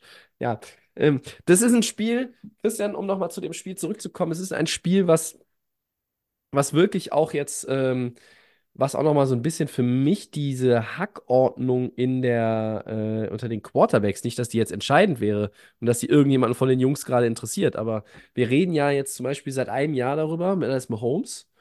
Du kannst nicht über Mahomes gehen und dann ist darunter aber so ein Burrow und ein Allen und dann ist aber eher Burrow die 2 gewesen, haben wir gesagt. Dann ist bei uns Lamar ein bisschen runtergerutscht. Wenn Lamar jetzt Mahomes schlägt und MVP wird, ja, dann ist er doch in, in, an allen Quarterback-Rankings hatte er erstmal Burrow und Allen wieder irgendwie auch abgehängt, finde ich. Ähm, und für, für Baltimore ist es, glaube ich, natürlich viel wichtiger, also was heißt viel wichtiger, aber es ist für Baltimore ist es viel wichtiger als für die Chiefs. Die Chiefs haben diese zwei Ringe und klar haben die Bock auf den dritten, vierten, fünften, sechsten, aber Baltimore muss jetzt ähm, und sie haben, glaube ich, das erste Mal überhaupt ein Championship-Game zu Hause, ne? Also das wird auch, das wird auch brennen da und ähm, ja, ich habe ja eben schon so ein bisschen meine Schlüssel zum Sieg äh, äh, be be besprochen. Ähm, vi- vielleicht gewinnt auch das Team, äh, wo äh, die Receiver einfach, einfach besser sind. Ne? Auf der einen Seite ähm, haben wir hier die Isaiah Likely und OBJ und weiß ich, Mark Andrews, weiß ich, ob er jetzt irgendwie kommt. Jetzt wurde er ja Kommt noch nicht ja, aktiviert. vielleicht. Auf der Ja. anderen Seite hast du halt Kelsey, der irgendwie immer noch der beste Receiver des Teams äh, zu sein scheint. Rashi Rice, ähm, Der der, glaube ich, ein bisschen nicht gesagt. angeschlagen war, ne? Da Ja. Aber bisschen gut, gut gespielt hat, oder? Ja, ist ja auch seit Wochen beständig und der Rest ist ja Schrott, ne? Also so ein Tony würde ich in dem Spiel nicht mehr anwerfen, nicht gegen die Am, Defense. Am gleich besten nicht, genau. Den lässt man am besten zu Hause im Bus. Ja. Also ganz, ganz, ganz spannend. Viele, viele Facetten. Ähm, Gamepick? Schwer, ne? Was man jetzt gesehen hat. Wo, Achso, wo by the way, du warst ja äh, stark unterwegs jetzt bei den vier Spielen. 3-1, ne? Du hattest nur äh, Buffalo falsch. Ja. Äh, ich hatte äh, Kansas City und, und Baltimore immerhin zwei richtig. Ähm, du drei. Ähm, sind wir beide 6-4 in den Playoffs, heißt aber auch in der Gesamtaddition natürlich für mich nicht mehr zu gewinnen. Aber Ja, und mein Super Bowl-Pick ist kaputt gegangen, ne? Weil Yes. ich hatte ja Bills gegen 49ers. Da war ich ja noch, ja, eigentlich habe ich mich da noch ganz gut gefühlt. Aber Kansas City macht's natürlich. Ja, gegen Mahomes tippen oder gegen Baltimore zu Hause äh, tippen, die jetzt extrem gut aussahen. Das ist natürlich, ähm, ja. ist schwierig, finde ich. Ähm, Früher hieß es ja immer, man setzt nicht gegen Tom Brady. Äh, seit einigen Jahren heißt es äh, häufig, man setzt nicht gegen Patrick Mahomes. Ähm, ich nehme dir, nehm dir das ab und picke als erster. Hm. Und ich glaube, du, selbstbewusst bist du hier, Tobi. Okay. ja, ich, ich glaube, weil ich bin da, ich bin heute bei den beiden Spielen bin ich, bin ich ziemlich klar, aus verschiedenen Okay. Gründen ziemlich klar. Aber ich glaube, dass Baltimore dieses Spiel gewinnt. Das ist Baltimores Jahr. Okay. Es ist, na, es ist für mich auch jetzt nicht, nicht now or never, aber ähm, ich glaube jetzt auch nicht, dass in der AFC ist die Dichte einfach so, so enorm, ähm, dass man jetzt nicht damit rechnen kann, dass Baltimore die nächsten fünf Jahre viermal im Championship-Game ist. Also kann sein, aber äh, Kann man nicht mit rechnen, ne? Sind so viele andere gute Teams da. Ja, dann machst du es mir leicht. Dann nehme ich natürlich Kansas City dann als äh, ja, Kontrastpunkt. Äh, ich finde, man kann für beide Mannschaften Argumente finden, aber ja, äh, ich fühle mich natürlich nicht schlecht damit, äh, Patrick Mahomes äh, zu haben in dem, in dem Spiel jetzt. Äh, ja. Ich ja, denke, ist ich, auch ich ein, tippe, äh, ich tippe gegen Mahomes. Es tut mir, tut mir leid, Mr. Mahomes. Es, äh, I'm, I'm very sorry, aber ich ähm, denke, das ist auch ein Spiel, was wir zusammen gucken sollten. Live und komplett am, am Sonntag. Ähm, das ließe sich ja vielleicht mal einrichten, ja. Also, du bist schon mal eingeladen, wenn du möchtest. Ja. Da können wir sicherlich nochmal uns kurz schließen. So, äh, alles notiert hier auf meinem Zettel. Jetzt gehen wir weiter ins zweite. Ähm, das muss dann äh, zwangsläufig das NFC-Title-Game sein, wenn ich das richtig lese. Äh, auch hier ist es 1 gegen 3, wie in der AFC. Die San Francisco 49ers gegen die Detroit Lions. Das Ganze ähm, von Sonntag auf Montag im Anschluss an das erste Spiel 0 Uhr 30. Ja, ist ein bisschen schwieriger dann zu gucken für, für die Mitteleuropäer dann. Ja, auch- auch interessant, ne? Was hat man da? Auf der einen Seite Detroit, die kommen mit diesem ganzen ähm, ja, Gefühl auch, mit dem Glauben an sich, ne? Den Coach, der hat ja die, diesen, es wird immer viel beschworen, äh, die Kultur geändert, ja, und das hat er aber geschafft. Äh, Campbell da in Detroit und hat ja, meine, ich habe letztens noch mal ein paar Videos gesehen, wie er da angefangen hat und wie er gesagt hat, ich habe mit euch allen was vor und Ja, ich gebe gesehen. Gas und der ist ja richtig emotional und, und nimmt die Spieler mit und ja, aber jetzt lacht keiner mehr, ne? Es, es hat auch hat irgendwie funktioniert, ne? Die, das, das Team spielt für ihn, er hat jetzt diese Heimspiele gewonnen. Äh, sie haben ja auch dieses Fundament, äh, wie gesagt, mit der O-Line, mit dem Running Game, mit einem Quarterback, der nicht überragend ist, aber gut genug ist dann, mit vielen äh, ja, guten ähm, Receivern und Tight Ends, wo es jetzt nicht ähm, auch nicht überragend, dass einer alles dominiert, ne? Aber St. Brown oder dann auch, auch ähm, Jamison Williams, der auch gut ist. Also es ist, es ist variabel, äh, die, die Offense. Und die glauben an sich, die Lions. Und es wäre natürlich eine geile Geschichte, wenn die Lions mit diesen zwei Heimspielen und dann die müssen nur ein, ein schweres Spiel jetzt gewinnen. Ein richtig schweres Auswärtsspiel. Also jetzt nicht, dass die anderen nicht unbedingt schwer waren, aber da, da waren sie natürlich zu Hause. Das war natürlich irgendwo, ja, äh, einfacher zu spielen äh, für die Lions. Jetzt müssen sie da bei dem, beim Nummer eins gesetzten Team in ihrer äh, Conference spielen, die müssen auswärts spielen und es äh, ist natürlich eine Mannschaft, die vielleicht dann insgesamt doch noch mehr Talent hat als sie selbst, aber äh, die, die wollen es natürlich, die glauben dran, äh, sie sind super aggressiv und ja, vielleicht hätten, also wenn die 49ers so spielen wie gegen Green Bay, dann, dann verlieren sie es vielleicht gegen die Lions. Ne? Die gehen dann vielleicht nochmal äh, in, in der einen oder anderen Situation sind super aggressiv, ähm, spielen ja auch gerne Vierter und zwei, Vierter und drei, Vierter und vier aus. Ähm, ja, äh, umgekehrt, äh, was brauchen sie in der Defense für mich? Ein paar Turnover, weil ich glaube, die Lions sind nicht in der Lage, die 49ers zu stoppen. Ja. Äh, die Defense ist nicht gut genug dafür, nicht konstant genug äh, dafür. Sie brauchen dann irgendwie äh, ein Big Play, ein Sack, äh, eine Interception auch von Purdy. Muss, glaube ich, drin sein, sonst gewinnst du das Spiel auswärts nicht.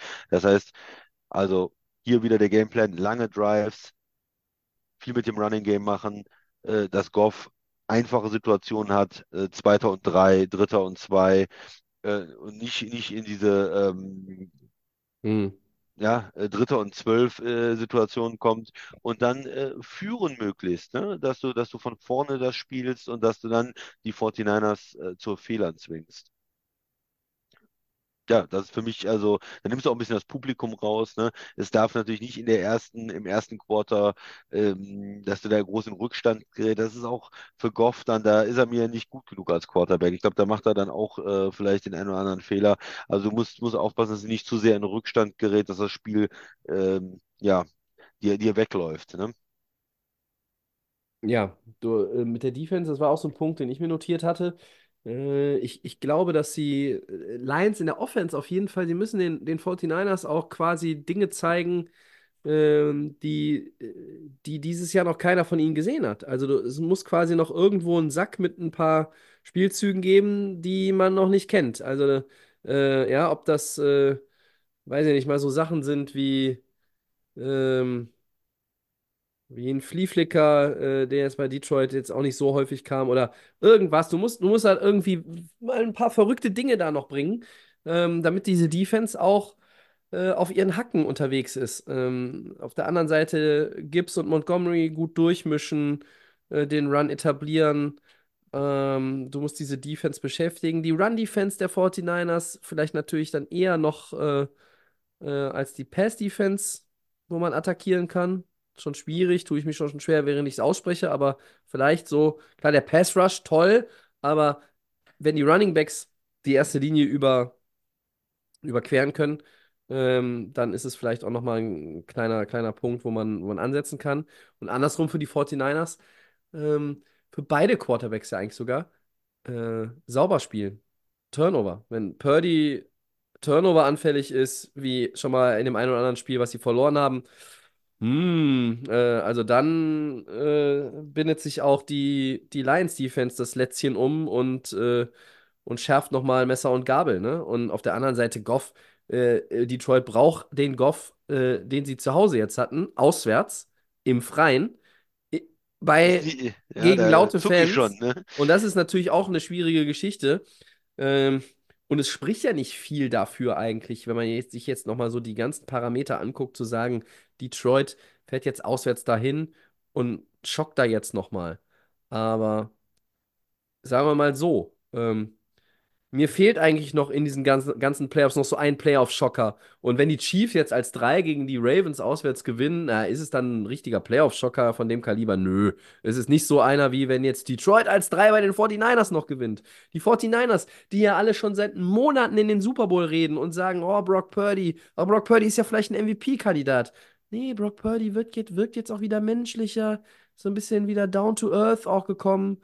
Ähm, Samuel ist natürlich jetzt auch noch so, eine, so, ein- so, eine, so ein Fragezeichen aktuell. Ich glaube, am Ende wird er irgendwie spielen oder versuchen zu spielen. Ob er dann durch, durchziehen kann, muss man abwarten. gebrochen, zumindest in der Ja. Und so, ne? Mhm. Ähm, McCaffrey in Schach halten, was heißt das? Ähm, halte ihn doch zu unter 150 Scrimmage Yards. Ich glaube, das heißt ungefähr dann in Schach halten. Äh, das wäre dann auch so ein Punkt. Es gibt ganz, ganz, ganz viele, ähm, die für beide Teams halt irgendwie auch wichtig sind, aber ähm, ja, die, Detroit, äh, also Detroit müsste eigentlich die, die Blaupause äh, nehmen aus den Heimspielen und sie ins Auswärtsspiel übertragen. Das ist halt das Problem bei den Lions die ganze Saison. Das ist ja auch ein Jared Goff-spezifisches Problem. Aber wenn ihnen das gelingen sollte, dann können sie das Spiel offen halten. Lange offen halten. Und für San Francisco, boah, ja. Es gibt ja auch nicht wenige, die sagen, ähm, man hat dann halt auch so einen Young geholt, weil nächstes Jahr bezahlt man den nicht und man will das jetzt in diesem Jahr unbedingt und alles legt man da rein und man hat jetzt die Bausteine und ähm, nächstes Jahr muss man, muss man gucken, äh, ob das Team wirklich immer noch so viel äh, Qualität durch die Bank hat wie dieses Jahr. Vermutlich nicht. Äh, trotzdem werden die auch nächstes Jahr gut sein. Ähm, ist es, ist es jetzt das Jahr? Du hast es vorhin ja schon mal so schön angesprochen, hast gesagt, sie sind verwundbar, wenn sie nicht alle komplett gesund sind. Da haben ja sogar die Vikings auch äh, es geschafft, gegen San Francisco zu gewinnen. Ähm, ja. Weißt Wem, wem, wem traust du mehr, Christian? Traust du mehr Brock Purdy, wenn er das Spiel in seiner Hand haben muss, weil der Lauf vielleicht nicht funktioniert oder McCaffrey sich vielleicht irgendwie, äh, vielleicht am Ende nicht mehr rund laufen kann? Ähm, oder traust du dann eher Jared Goff mehr? Auswärts. Keinem von beiden. Äh, es kommt vielleicht auch ein bisschen aufs Wetter an. Also im Regen fand ich äh, Purdy da doch äh, recht wackelig, aber das hat er ja schon Aber dann kannst du ja den Goff auch in die ne? Tonne hauen. Wenn es da regnet, oh, äh, um Gottes Willen. Richtig, boah. Also ich, ich glaube an, ich glaube an die 49ers am Ende. Ähm, ich glaube, sie haben mehr Talent. Es ist, glaube ich, ihr Jahr jetzt mal. Ähm, aus dem Kopf, weißt du, wann sie das letzte Mal den Super Bowl gewonnen haben, 49ers? Aus dem Kopf, wann sie gewonnen haben. Ja. Ähm, ich glaube gegen die Bills, ne? 92? 95. 95. Super Bowl. Sieger sind, was Ich ich damit sagen 95 sind auch fast, gewesen. Ja. fast 30 Jahre. Und ja, ist, so eine, ist ja auch eigentlich so eine Erfolgsfranchise, aber es ist genauso wie bei Dallas vielleicht. Meine, es ist ein bisschen anders. 49ers waren letztlich wieder im Super Bowl und so, aber es ist auch lange, dass man nicht gewonnen hat. Und ja, man will natürlich jetzt nach diesen erfolgreichen Jahren auch mit, mit Shanahan dann irgendwann mal auch wirklich diese Trophäe wieder in der Hand halten. 49ers, komm, ab in den Super Bowl. Ich sag, die Niners gewinnen zu Hause gegen Detroit. Ich würde mich auch über Detroit freuen. Ähm, aber ich glaube an das Talent der 49ers und dass sie in den Super Bowl kommen. Wenn nicht gegen die Bills, wie mein ursprünglicher Tipp war, dann halt gegen die Mannschaft, äh, die die Bills geschlagen haben. Nochmal Kansas City gegen 49ers. Hatten wir vor ein paar Jahren schon mal. Können wir uns ja nochmal angucken, Tobi. Hm. In Miami, ich äh, er- erinnere mich. Mit viel Restalkohol im Hard Rock Stadium. Äh, wow, was für ein Wochenende. Ähm, ja, ich äh, gehe mit Detroit. Äh, einfach aus Protest. Ich habe keinen Bock auf die 49ers im Super Bowl und noch weniger Bock darauf, dass sie den Titel gewinnen. Ich möchte, dass diese, dieser Drought äh, noch möglichst lange anhält. Äh, am besten für immer. Äh, genau wie bei den Cowboys. Ähm, äh, ich mache hier schon lange keine Hehl mehr draus. Äh, unser Podcast, unsere Meinung. Ich mag sie nicht. Ich will sie nicht. Ähm, und Brock Purdy ist überbewertet. Und das Fenster. Ähm, es, mag, es würde für den Fall, dass sie es nicht gewinnen, gibt sicherlich viele Experten, die sagen, oh, das Fenster geht jetzt zu. Das glaube ich dann noch nicht mal. Ähm, aber äh, ich gehe ich geh auf Detroit. Weil irgendwie, das ist irgendwie diese magische Geschichte. Das ist eine magische Geschichte, die vielleicht jetzt noch ein bisschen weitergeht. Und was soll ich sagen? Ja. Ich, ich muss an Detroit glauben. Es, es gibt niemand anderen mehr, der in der NFC die 49ers jetzt stoppen kann. Da gibt es keinen mehr, das ist richtig. Alle anderen sind nach Hause gegangen. So wie Elvis, der ist auch nach Hause gegangen. So, Okay, haben wir alles durch. Dann gehen wir jetzt zu den Four Downs über, ne? okay, ja. Segment 4, Four Hm. Erstes Down, Tobi. Die Titans scheinen äh, Bengals Offensive Coordinator, den Bengals Offensive Coordinator als neuen Head Coach zu verpflichten. Äh, eine überraschende Wahl. Ja, äh, äh, Callahan heißt er, ne? Äh, Br- Brian Callahan. Ähm, ja, schon irgendwie, weil äh, es gibt irgendwie ganz viele andere Kandidaten und dann habe ich gedacht, äh, haben wir auch hier mit, mit, mit David Shaw. Große Namen, ne? Ja. Große Namen, David Shaw, ich weiß nicht, wer den von euch kennt, Leute. Ähm, der war ja ein Stanford-Coach und hat in den letzten Jahren sehr, sehr oft auch an dem Draft-Panel äh, bei NFL Network gesessen, äh, wenn es zum, zum Draft ging und, und am, am Draft-Wochenende. Äh, fand ich dann auch irgendwie so, ein, so eine interessante Geschichte. Aber ja, für mich ist es schon ein bisschen überraschende Wahl. Ähm, aber man ist natürlich auch irgendwie bei vielen Teams geneigt, in, in Richtungen zu gehen und, und mal andere Dinge auszuprobieren. Ich glaube, diese arrivierten Coaches, die jetzt auch zuletzt irgendwo gescheitert sind und schon eine ganze Weile im Geschäft sind, die werden es zunehmend schwerer haben, irgendwo Headcoach zu sein. Die werden eher, siehe äh, Ri- Riverboat Ron äh, und äh, andere, eher dann vielleicht Coordinator. Zumindest einige, einige, nicht alle. Ja, man fragt sich dann immer, ähm, wie gut war denn die Bengals Offense dieses Jahr? Und das ist natürlich schwer zu bewerten, ne? Auch weil du hast natürlich einen Quarterback, der dann äh, verletzt war am Anfang der Saison, dann sah es gut aus, dann wieder verletzt. Äh, Browning, ja, war auch okay. ja, dann Browning sah wiederum gut aus. Ne? Also ja, es ist äh, für mich schwer zu bewerten. Äh, anscheinend sagen sie, ja, es sah gut aus alles. Ähm, sie nehmen da, aber für mich schon ein bisschen überraschend. Mhm. Ähm, mal abgesehen von den Cowboys, Christian, die wir ja heute gar nicht dem Zettel haben, ähm, die behalten ja Mike McCarthy, ja, also auch ganz toll, aber keine Veränderung und das ist jetzt heute mal ja unser Punkt beim zweiten Down bei den Raiders, nämlich äh, der Interims-Headcoach Antonio Pierce wird zum Headcoach befördert. Ist das eine kluge Entscheidung der Franchise? Was sagst du dazu? Ja, ist äh, erstmal äh, gefordert worden, ne, von den Spielern äh, ganz viel. Also sie haben sich da extrem wohl gefühlt ähm, in der zweiten Saisonhälfte, wo wo er dann die Verantwortung da übernommen hat. Ist das immer ein kluger Schachzug? Oft funktioniert das dann nur für eine kürzere Zeit und äh, mit so Interims-Head-Coaches und, und läuft sich dann auch wieder äh, tot irgendwo. Ja, aber äh, das sah schon gut aus. Also mh, bei den Raiders, ich weiß sowieso nicht so richtig, in welche, ähm, wo sie hingehen, in welche Richtungen sie gehen. Äh, Quarterback, Raiders, langfristig, keine Ahnung. Also man muss da, glaube ich, noch mehr Weichen stellen. Hat man jetzt erstmal gemacht, aber mich würde das auch nicht wundern, wenn das vielleicht nur für zwei Jahre wäre oder so und dann wieder was Neues kommt, weil die Richtung dieser Franchise ist mir noch nicht klar. Äh, ja, verstehe ich absolut. Ich finde es erstmal eine ganz gute Entscheidung. Warum? Weil ähm, die Spieler irgendwie eine Connection haben. Und Mhm. äh, das ist ja etwas, was bei den Raiders in den letzten Jahren nicht so oft war. Letztes Jahr war der Interims-Headcoach Rich Bisaccia. Und da haben die Spieler eigentlich auch gefordert, dass die, die, Ja. äh, dass die Davis-Family den behält. Haben sie nicht. Jetzt hören sie so ein bisschen darauf.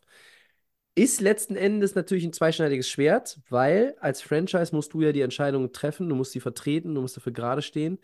Ähm, ob dir die Spieler da reinreden. Die Spieler, äh, sorry, aber die Spieler sind Spieler und werden bezahlt zu spielen und nicht dafür bezahlt, den Headcoach auszusuchen.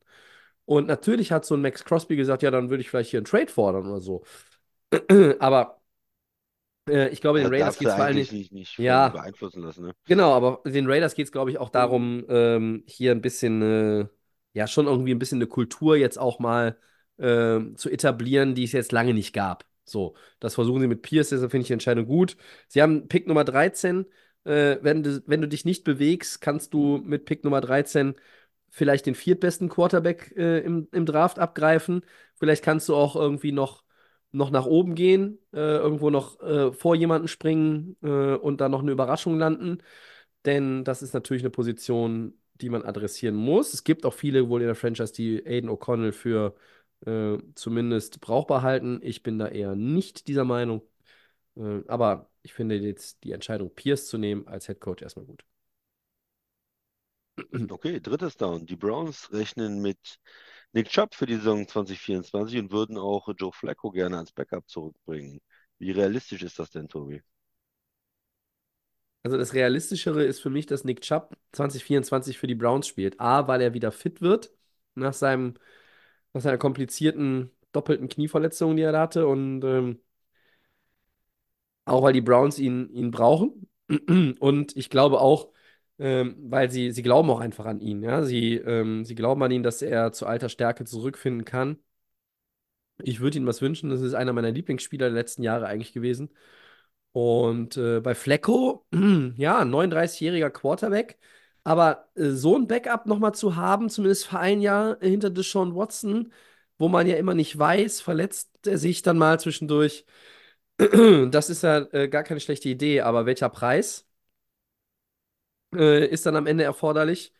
Und ähm, wie viel Dampf äh, bringt das halt auch irgendwie äh, da rein, so auch medial? Äh, lass Watson in den ersten vier Spielen drei verlieren und sieben Picks schmeißen bei nur zwei Touchdown-Pässen, dann kräht in Cleveland jeder Journalist, und das würde ich an der Stelle auch machen, äh, sofort danach jetzt dieses 250 Millionen Dollar Experiment erstmal wieder aufs Eis zu legen oder vielleicht sogar zu beenden und Joe Flacco reinzuschmeißen. Also ich glaube, Chubb ja, Flacco bin ich eher noch skeptisch. Ja, wie viel muss man ihm bieten, damit er von der Couch aufsteht und sich da hinsetzt? Ne? Der, der, Mann, Also, der Mann hatte immer schwere Taschen, das weißt du. ja.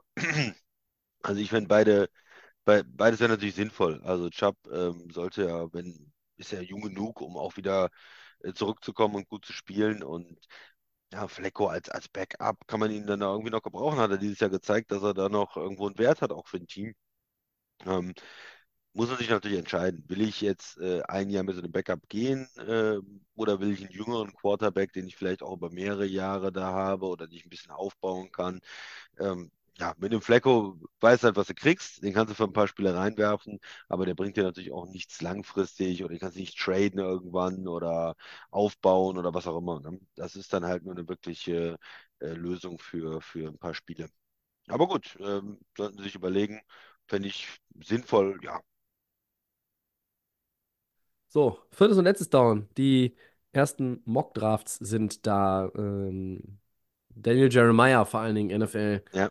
Network, immer so ein bisschen äh, Richtschnur auch für mich. Wie viele Quarterbacks erwartest du in der ersten Draftrunde, Christian? Einige, äh, sage ich Ja, schon mal. Also, ja ich, ich präzisiere es besser ein bisschen für dich. Drei, ja, warte, wa- vier, fünf? ja, ja, also m, ich hätte mich jetzt auf vier äh, gesagt, wo ich sage, vier auf jeden Fall. Vielleicht rutscht noch ein fünfter rein. Ich, ich bleibe mal bei vier erstmal. Ja, vier glaube ich schon. Hm. Bei den Vieren bin ich mir auch sehr sicher. Also die werden es mindestens. Caleb Williams, Drake May, Jaden zwei. Daniels. Ja, So, und der vierte, ähm, ich glaube, das ist auch, also Bo Nix, könnte ich mir auch vorstellen. Ja. Mm, Und dann muss man gucken. Da muss man gucken. Ähm, vielleicht sind es fünf. Es ist ja dann auch immer so ein bisschen, äh, ja, wie soll ich sagen, es wird immer so ein bisschen auch da überpowered, ne? Äh, äh, JJ McCarthy äh, wird dann noch genannt. Ähm, ja.